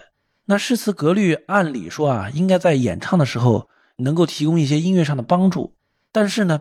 你歌声的这个高低起伏啊，是按照作曲家的那个旋律来的呀，它不是根据你平仄呀，它不管你平还是仄，你放到音乐里面不都是按照旋律来走吗？比如举个例子啊，《歌唱祖国》这首歌我们都会啊，它第一段他唱的是越过高山，越过平原，而第二段呢，他唱的是我们勤劳，我们勇敢。你看旋律一模一样，但是词儿不一样，前面是越过平原，平原是平平，对吧？勇敢后面那一段的勇敢是仄仄。你同样的旋律，平平也可以唱，仄仄也可以唱，那为什么还要讲究格律呢？那这个疑惑呀，要等到我以后知道了一个东西叫一字行腔之后才解决。那什么是一字行腔呢？其实以前的歌曲啊，包括现在的一些啊粤语歌以及民间小调啊，他们的旋律是跟歌词紧密结合的，旋律的高低是根据歌词的字的声调起伏来写的。比如我们以粤语歌为例啊。比如龙班龙老，但粤语的读音它本来就差不多，就龙班龙老，本来就这样，声调跟旋律的起伏是大致一致的啊。再比如说偏偏喜欢你，偏偏喜欢你，他唱出来也是偏偏喜欢你，也差不多。那民间小调、民间俗曲也更是这样了，比如说什么姐就是女王，自信放光芒。什么？我的老家就住在这个屯儿。你看唱的跟说的都差不多。那么这就是所谓的一字行腔，就是根据字音来唱旋律来行腔子。它相当于是把歌词的这些声调啊稍微调整了一下，规范了一下，把它放在音阶上，它就成为了一个旋律了。但是现在的华语乐坛呢，大部分都已经不这样了，它不讲究一字行腔，甚至很多人都已经忘了咱们有这个一字行腔和以声填词的这种传统。你比如像费翔唱的那个。归来吧，归来哟！你听着更像鬼来了，对吧？而且刚才提到的《歌唱祖国》，它也没有按照歌词的声调来谱曲。那么这样一来呢，一首歌的词和曲就变成了没有什么关系的两张皮了。有个段子说，歌的名字明明叫《红豆》，但为什么选择的是榴莲不放手？这其实也是声调和旋律的搭配出了点问题。然后我们现在看，很多人也会去根据古诗词来谱曲，然后做成流行音乐。这种音乐大部分我觉得很少有词曲之间特别和谐的，是不是也是因为你说的没有做到一字行腔？对，这是一个非常重要的方面。但愿人长久是根据苏轼的《水调歌头》来谱的，但他的这个谱呢，我感觉也是外化于歌词的一种表现，它跟歌词本身的平仄高低以及它的这个韵脚没有什么关系。但是但愿人长久已经是属于谱的比较好的，对，这已经算是非常好听的了。就像我说诗朗诵，它也是很好听的。但是我觉得它这种好听是表演者赋予它的，不是词本身带来的。对，就像郭达一开始的那个，对对对，啊，这有点像什么优秀的表演者，比如说邓丽君、王菲、郭达，他们也什么都能演好，所以把但愿人长久和将进酒也演好了。但是优秀的诗词应该是不挑人的。任何人只要正确的把它读出来，它就应该是好听的。对你这个说法非常正确。好，我们接着往下聊。前面说到隋唐时期的切韵开启了全新的标准语时代。那从此以后呢，历朝历代官方常常会颁布类似于切韵的韵书作为标准语的参考。这些后代韵书其实都是在切韵的基础上修修补补，并不是推翻重建。所以，我们国家从中古一直到近世是有一个相对稳定的语音系统的。乃至于今天的普通话，一定程度上也延续了这种标准语建构的逻辑。所以接下来王老师可以说一说唐以后的标准语演化，以及北京话怎么会变成普通话的这个过程。汉语的标准语是怎么从以官方的运输为准，到今天以北京语音为准的？我们今天的普通话，也就是北京话，它和中古的切韵、广韵这一系列的运输相比呢，最大的区别就是平分阴阳和入派三声。就是说，中古运输里面统一的平声，到现在变成了两个声调了，变成阴平和阳平了。那入声韵呢，就已经消失了，而那些入声的字呢，都派到了平、上、去三个声调里边。这就是所谓的平分阴阳和入派三声。其实啊，这些特征从宋朝就开始了，只不过我们在宋朝的文献当中不怎么能找得到它反映当时北方语音实际的运输，只能从一些零散的文献材料里面发现蛛丝马迹。但是呢，到了元朝，就出现了一本叫《中原音韵》的运输。这本运输编写的目的呢，是为了让北曲有一个用韵的标准，比较多的反映了当时北方的实际语音。那中原音韵的基础语音是哪儿呢？有的人说啊，说当时的北京话，也就是大都话；有的人呢说是河南话，也有的说是这是杂糅的啊，这些都有争议。但是无论如何，它都反映了当时北方方言的实际语音的特点。比如像入声消失，比如说像平分阴阳等等，它跟后来戏曲用的所谓的十三折啊，呃是比较接近的，跟我们今天的普通话差别呢也不是太大。那么说到北曲啊，可以举个例子，比如说《西厢记》里面有一段很香艳啊，说软玉温香抱满怀，软照到天台，春至人间花弄色，将柳腰款摆，花心轻钗，陆地牡丹开。这个韵脚当中的颜色的色。还有拆开的拆，过去的读法都是入声字，应该念色或者侧，但是在这儿就不能读入声了，你得像今天的普通话那样念成色拆这样的读音，它才押韵，就说明它当时的语音是有一个巨大的变化，就受北京的影响。那元明清三朝呢，除了明初有一段时间在南京定都之外，其余五六百年啊，中国的首都都在北京。那按照我们现在的思维，是不是就觉得？北京话早该成为普通话了，早该成为标准语了。但是呢，实际上北京话成为标准语和通行的语音啊，它的过程是非常漫长和曲折的。比如元朝，它是蒙古族建立的一个政权，它的国语是蒙古语，而且它还取消了科举，所以它在汉语的这个标准语的建设方面啊，它并没有多少建树。虽然当时的首都是大都，也就是北京，但是呢，它并没有上台面。也就体现在日常的口语当中，体现在当时唱的北曲里面。而一般汉族的读书人呢，他们在学校里受到的教育，他们读书写诗所用的这些书面语，还是以过去的运输规定的那些官话，也就是中州韵为准的。他并不会认为北京话是标准语。那到了明朝，他一开始首都是南京，那北京话就更不可能成为标准语了。那朱元璋的时候呢，官方就编了一部运书，叫《洪武正运》，就明确说以中原雅音为定，还是按照过去和切韵系统一脉相承的这样的一种雅音作为标准语。当然了，这个《洪武正运》啊，相较于切韵、广韵，还是做了一些简化和调整的。但是呢，它的性质差不多，它也是兼顾南北古今，它也保留了入声，依然是属于一种中州音。那么这个时候呢？保留很多唐宋雅音成分的南京官话，它的地位就开始迅速上升。后来虽然明成祖迁都到北京，但是这个并不影响大的官话的格局，反倒是从南京向北迁移的这些大量的移民啊带来的南京官话，它影响了北京的土话。那北京话里面就出现了很多的雅音和读书音，那北京官话呢也因此进入了一个新的发展阶段。到了清朝的前期啊。还是和以前一样，把和中州音一脉相承的这样一种南京官话作为标准语。当时的旗人住内城，也就是现在北京的北城；北京本地的土著啊，他住外城，也就是南城。所以就形成这样一个局面，就是北城人啊，他说话口音是官话，是南京官话或者北京官话；但南城土著呢，他说北京的土话。那么这个格局呢，到现在就有还有一些痕迹啊。我们可以看到，现在北京的北城人啊。发音更加接近于普通话，更加的字正腔圆、中正平和，更清晰一些。而那种吞音特别多、舌头特别懒，说什么装地儿台啊、什么王府井啊这样的，就是南城口音。当时这种以中州音啊或者偏南京官话的标准语一直延续下来，直到雍正年间才有改变。雍正皇帝他就特别喜欢北音，喜欢这个北京话，他当时就设立了一个正音馆，就开始以北京官话作为标准语，那么北京官话的地位就因此急剧提升。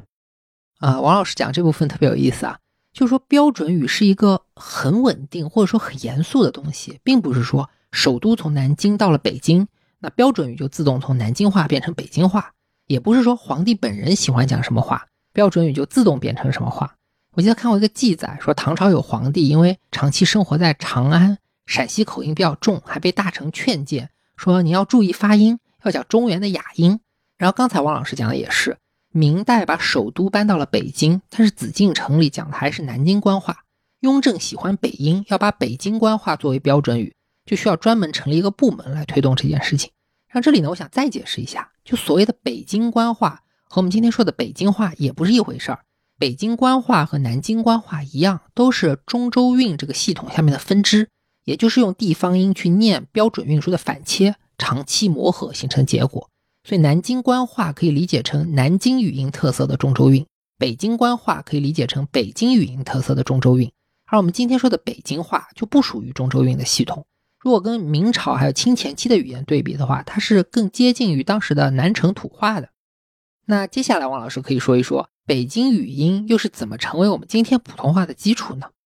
那北京语音作为标准音，什么时候从政策上正式确定下来呢？是一九零九年。那么这一年呢，清政府设立了国语编审委员会，就确立了以北京官话作为国语。那这个国语啊，实际上就是普通话一个意思。那么这个叫法在现在在台湾呢还在用，但是大陆从上个世纪五十年代开始就把国语改成普通话了。那召开了这个国语编审委员会之后，没两年，因为它是一九零九年召开的啊，没两年大清就亡了。新成立的这个民国政府啊，它推行哪儿的话作为标准语呢？当时主要有两种意见啊，一种意见呢就是主张跟着大清继续以北京音为标准，那另外一种意见就说你跟着大清学干嘛呢？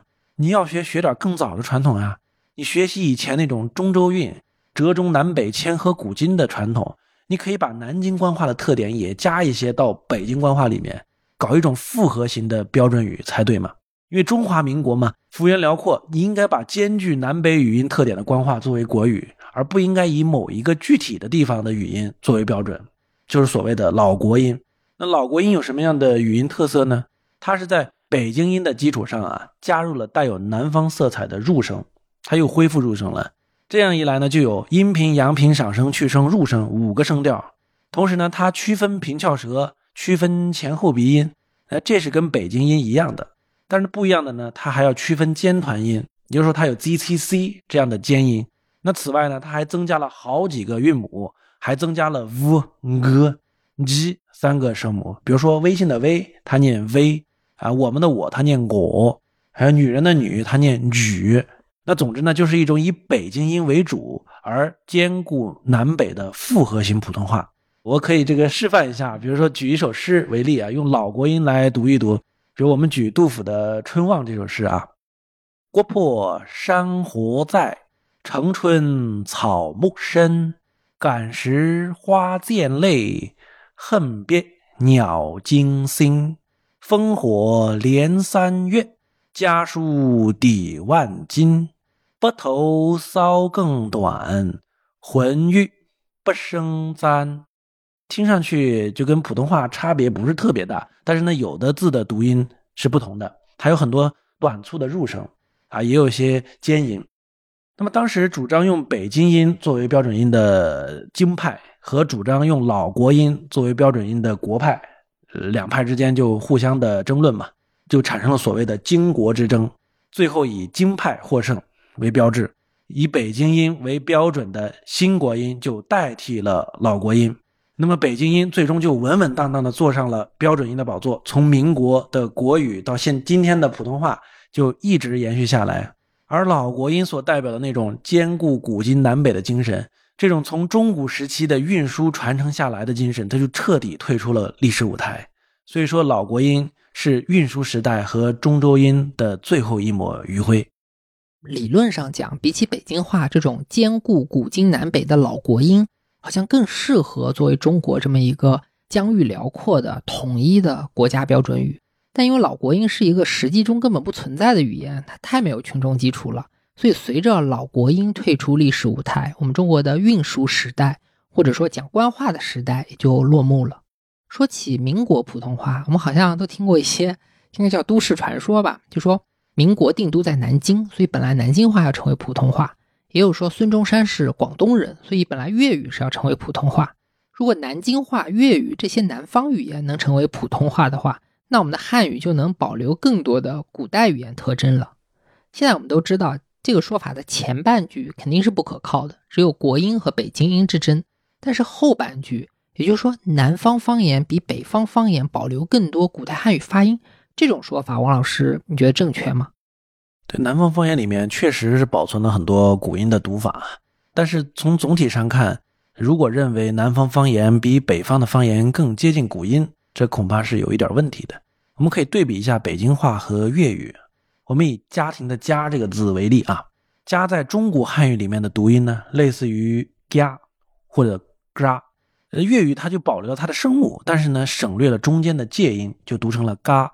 但北京话呢？继承了它的介音，但是呢，声母有所变化，声母恶化成了鸡，它就读成家。所以他们俩各继承了一部分，也各丢掉或者变化了一部分。那么总的来说啊，在保留入声和韵尾的方面，粤语更存古；而在区分平翘舌、保留介音的方面呢，北京话更存古。总的来说呢，很难说谁更接近古音吧。那么读古诗也是啊，我们可以看。有一些古诗用粤语读更押韵，那有的古诗呢用普通话读反而更押韵。比如说刚刚念的杜甫的《春望》，它的韵脚是申、辛、金、簪这四个字，在普通话里跨越了阴、恩、安三个韵母，它不是很押韵的。但是这四个韵脚字呢，用粤语读就非常押韵，分别读成 some、gum、jam，完全押韵。但是有的诗就不一样了，它有的诗更适合普通话来念。比如说我们从小就会背的《悯农》：“锄禾日当午，汗滴禾下土。谁知盘中餐，粒粒皆辛苦。”你完全押韵。但是粤语去念这三个韵脚字呢，就念成“嗯、头、福”，啊，韵母完全不一样。甚至“五”这个字都根本没有韵母，就只念一个鼻音“嗯”。所以其实啊，相对于古音来说，今天各地的方言，包括普通话。都是后代，都只继承了祖宗一部分的基因而已，没有谁长得跟祖宗一模一样，没有哪个方言能够真正的号称华夏的语音正宗。刚才王老师提到一个词，就是基因。其实用生物学来解释这个问题就会特别简单，大家可以把中国的河洛地区古语言理解成是一个母体，之后几千年的各种语言，洛阳雅音也好，金陵雅言也好。各地的官话也好，土话也好，都是这个母亲的后代。他们各自携带着母体的一部分基因，也都具有母体本来不具有的一些特色。最后呢，就分散成今天的各种方言。所以你说今天的方言里谁最接近这个母体，谁正宗，谁不正宗，其实很难有一个标准。然后下一个问题呢，我们还是就着基因来提问，就是刚才说了，随着历史的发展，人口的迁徙。河洛地区的古语言也不断的分裂和演化，其中呢也吸收了一些少数民族语言。有人说中国过去是没有卷舌音的，所有的卷舌都来自于少数民族。那这个说法正确吗？这种说法当然是大错特错的。提到少数民族建立的元朝和清朝，或者说更早的金朝啊，很多人就是认为这些北方少数民族入主中原之后啊，就让汉语的语音面貌发生了很大的变化，什么入声消失了。儿化音啦、卷舌音啦，都赖到人家头上。还有的人啊，认为真正的汉语应该以现在的南方方言，比如说粤语、闽语、客家话为所谓的正统。北方的方言啊，都是少数民族语言啊，用他们的口音读汉语的结果，不地道、不正宗。其实这些观点啊，都是非常有问题的。我们之前就提到了入声消失、平分阴阳，宋朝就开始了。那时候蒙古人还没入主中原呢，这事儿赖不到人家头上。那再说卷舌音或者翘舌音的问题，现在的普通话是分平翘舌的，既有支吃诗，又有滋呲呲，而很多南方方言是不分平翘的，一律读成平舌。我们就问，到底是分平翘更正宗呢，还是不分平翘更正宗？答案是分平翘更古老、更正宗。我们可以去看代表中古音的《广韵》这本韵书啊，看它的这个声母表。它里面有金青从心斜这样的齿头音，也有赵川床沈蝉这样的正齿音，它们是有明确区别的。这两组读音发展过来呢，就分别对应平舌音和翘舌音，而南方方言里面不去区分它，消灭了它们的区别，那恰恰是跟古音不相吻合的。就拿粤语来说，其实它一百年前它也是区分平翘的，所以可见这个区分平翘舌音是一种更古老的读法。而且一些学者在跟中古音刚刚说的赵川床沈禅这样的声母拟音的时候，就已经把它们拟成了支吃诗这样的发音了。也就是说，不仅是翘舌音的这个类别，甚至它今天的翘舌音、支持诗这样的读音的音值，早就在汉语里面出现了，根本不需要等到什么金朝啊、元朝啊、清朝啊等等。总之啊，从五胡十六国开始，就陆续有少数民族入主中原，他们的口音可能会对当地的汉族的语音产生影响。但是呢，因为古代长期用的是一种折中南北千河古今的运输。用运输的语音作为标准音，所以它是不可能少数民族语音影响到全国各地的语言的，不可能对汉语的语音的面貌做一个根本性的改变和塑造的。相信这个回答解答了很多人的疑惑。就像前面说的，从李白到鲁迅写的是差不多的旧体诗，从司马迁到韩愈再到袁枚写的都是差不多的古文。中国文化的稳定性和连续性这么强，就是因为。中国语言和文字的稳定性和连续性特别强，几千年来的人口迁徙、民族融合对语音肯定是有很多影响的，但总体上的影响也许不如很多人以为的那么大。那接下来我们可以把时间继续推进，聊一聊新中国建立之后普通话是如何得到确认的。新中国建立以后的故事啊，我们都经历了。呃，我们的普通话呢是以北京语音为标准音。以北方话为基础方言，以典范的现代白话文著作为语法规范的这样一种标准语。那么值得说一下的是啊，就是坊间一直流传的这样一个故事啊，就是说普通话其实真正的语音标准是河北的滦平话，不是北京话。滦平县还号称普通话之乡。那之所以会有滦平话是普通话，滦平县是普通话之乡的说法呢？一是因为滦平话它确实是。跟北京话有亲属关系，它就属于北京官话的怀城片，它和北京话的发音非常接近。它本来就是北京呃清朝北京的移民带过去的，而且它很少有那种北京胡同的吞音、懒音、儿化音，它发音都非常的干脆利落、字正腔圆，所以确实在听感上啊比较接近于普通话。但是你要认为滦平话就是普通话，甚至滦平话比北京话更接近普通话，这是有问题的。因为第一，普通话的定义里面，我刚刚说到了，明确写了是以北京语音为标准音，而不是以滦平语音。第二呢，滦平话其实相较于普通话还是有一些方言色彩的。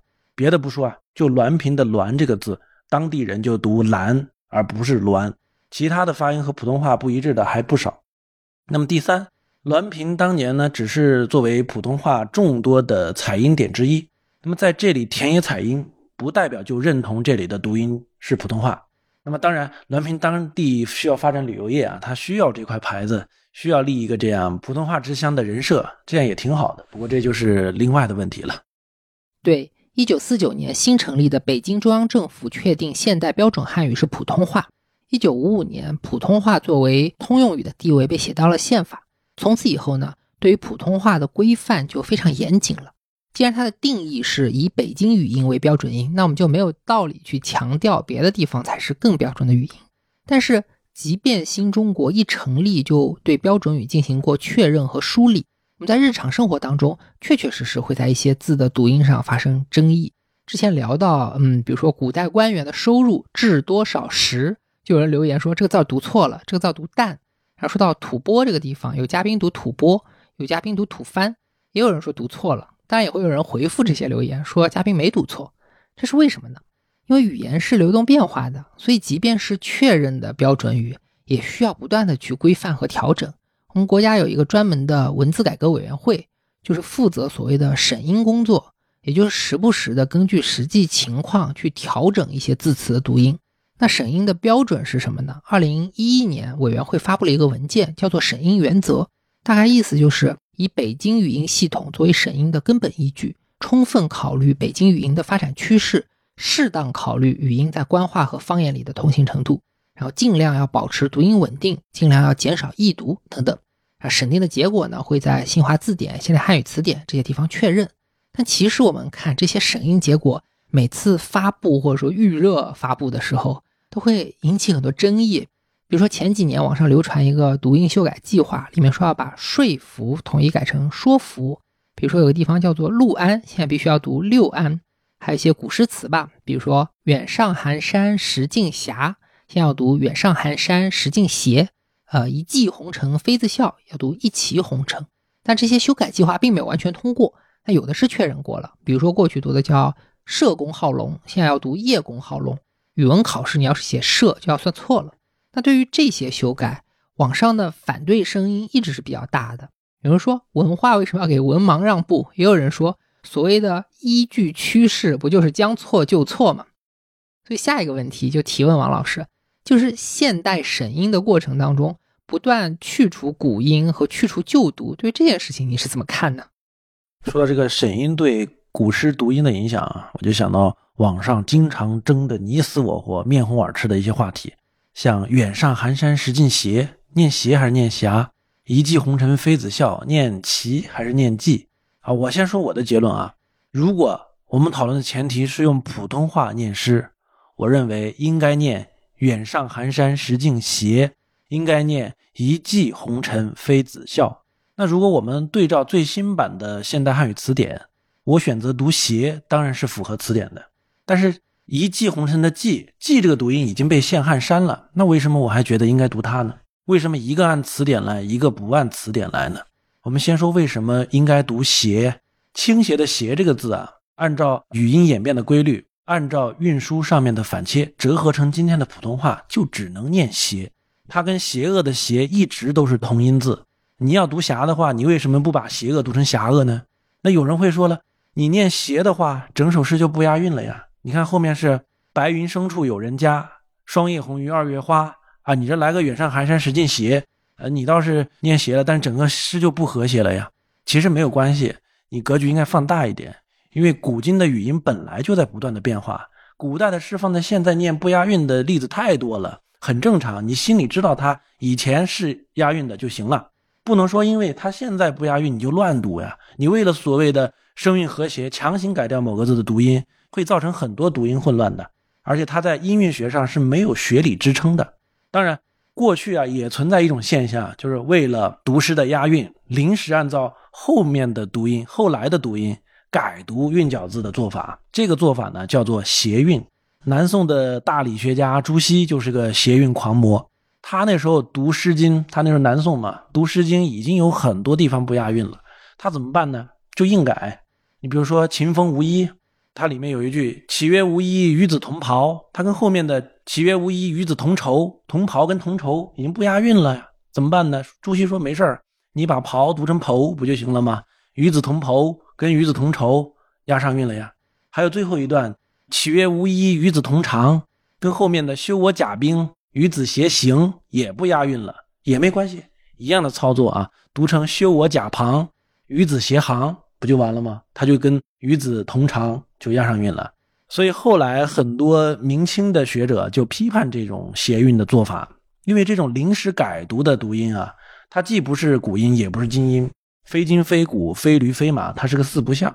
侠其实就是这样一种读音，它既不是古音，唐代那会儿念这个字大概读 zia。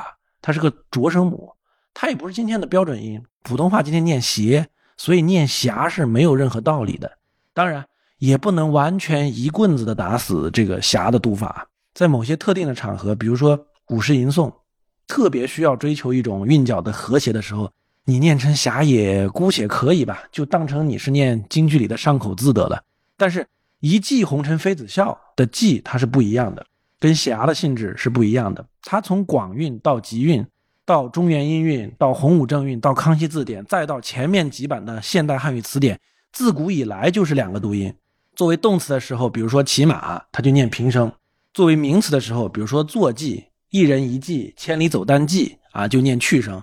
它词性不同，词义有别，那读音也随之有所差异，它不会产生混淆的。那放在这首诗里看啊，“一骑红尘妃子笑”这句的格律是仄仄平平平仄仄，第二个字应该是仄，呃，当然应该念骑。你念齐的话，念平声的话就出律了呀。所以，无论从历史传承的角度，还是从词语本身的角度，还是从诗词格律的角度，都应该念骑。骑这个读音只是暂时被这些审音的专家给审掉了，但没准以后第八版现代汉语词典又添回来了呢。总之啊，反正我是主张还是要念“一骑红尘妃子笑”。感谢王老师说“远上寒山石径斜”，把“斜”读成“霞”，类似于上口字。上口字的意思就是，比如说唱京剧的时候，为了押韵或为了其他原因，他们会用北京音以外的音来读。我们听过陶喆有个歌叫《小镇姑娘》，他说：“舍不得这个爱，你是一生一世不会了改。”他就是用粤语的“改”来押爱的韵，也属于是一种上口字。然后。王老师说：“一骑红尘妃子笑，还是读记好。”这里我要补充一下，刚说的审音原则里面有一条没念，这条是在历史理据和现状调查都不足以硬性划一的情况下，要提出推荐读音并保留易读，所以读成一骑而不是一齐，其实是更加符合这条原则的。那节目到这里时间就差不多了，我们再问最后一个问题吧，就是请王老师总结一下这几千年来汉语的语音变化。它总体上有没有什么大的规律可循呢？规律是有非常多的啊，比如说语音演变，它是受地理条件制约和影响的。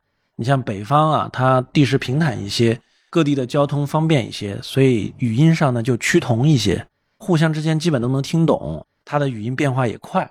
而南方呢，尤其是东南地区啊，山地丘陵非常多，很多地方啊环境非常的闭塞隔绝，那方言之间的差异性就非常大了。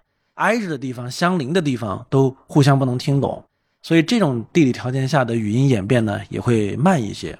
所以今天的方言区的分布啊，北方的官话区就多一些，而东南呢就有很多非官话的方言，比如说吴语、赣语、湘语、闽语、粤语，还有客家话等等。那么这个规律呢，大家可能都知道，但我今天更想强调的一个重要规律呢，是语音发展当中啊。自然演变和人为干涉这两方面的因素呢，是长期伴随并且交相为用的。语音的自然演变规律啊，都是朝着省力、朝着懒惰的方向发展的。我们刚才说普通话呀，已经不区分尖团音了，那为什么不区分呢？就是因为不区分是最省力的。那尖音就是 z、c、c 这样的音，而团音呢，最早来源于 g、k、h，而这两组读音呢，普通话里现在都没有。它的发音呢，其实你念一念就知道，其实是有点费力的。所以他们就逐渐朝着省力的方向去演变，就逐渐合流，都读成鸡七西，就不再区分了。所以不区分尖团，就是北京方言在自然演变的情况下产生的一个特点。那方言和土话就是最自然、人为干涉最少的语言。如果任由他们演变下去，那各地的语言的面貌就会差距越来越大，那各地之间的交流就会越来越困难。那么这个时候就需要人为的出手了，需要人为干涉了。用人为来规范它，你像古代的官方的运输也好，还有现在的普通话推广也好，他们对各地语音的影响都属于是一种人为的作用和干涉。比如我们举个例子啊，宋朝的广韵，它相当于是切韵的宋代修订版，它里面有二百零六个韵，这么多韵，其实当时任何一个地方的实际语音都根本不会有这么多。这种人为区分某些韵部，保留某些语音特征的做法呢？它其实是让语音体系变得更复杂，它刚好可以和这个语音的自然简化之间呢，它们达到一种平衡，也能起到标准的作用，一定程度上呢，去克服各地之间的语音差异。那么这样一种行为呢，就是人为干涉。但是运输规定好了以后，一旦落实到地方，往往啊，他说着说着就变了，他说着说着就开始缺斤短两了。呃，以前很多南方方言，像粤语，还有像我的家乡话成都话。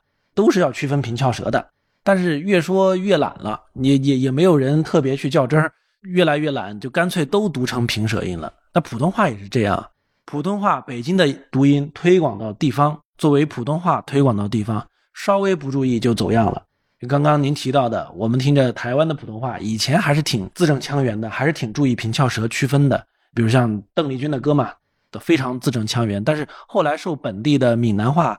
客家话影响越来越深，现在很多台湾人说话也不怎么翘舌了，他就用自己觉得最省力的那种方式去发音，所以自然演变和人为干涉这两种因素一直都是长期伴随、交相为用。你自然演变到一定程度，就需要人为干涉，人为干涉落实到地方，它又又变了，又自然演变的变懒了。这是一个非常有趣的规律。感谢王老师，我们今天用比较长的时间，一口气把标准语的演化、音韵学的基本原理，还有诗歌格律的规范等等问题，简单都给大家做了介绍。那节目的最后呢，我想聊一聊现在正在热映的《繁花》。为什么会有今天这期节目？起因就是我之前要采访金宇澄老师，当时想让他聊一聊《繁花》这个小说的语言问题。因为《繁花》的语言表面上是沪语，其实是一种沪语风味的特殊的普通话，算是他个人的创造发明。所以我在采访之前呢，就专门打电话给王老师咨询了一下，就是问他这种语言在语言学上有没有什么传统或者依据。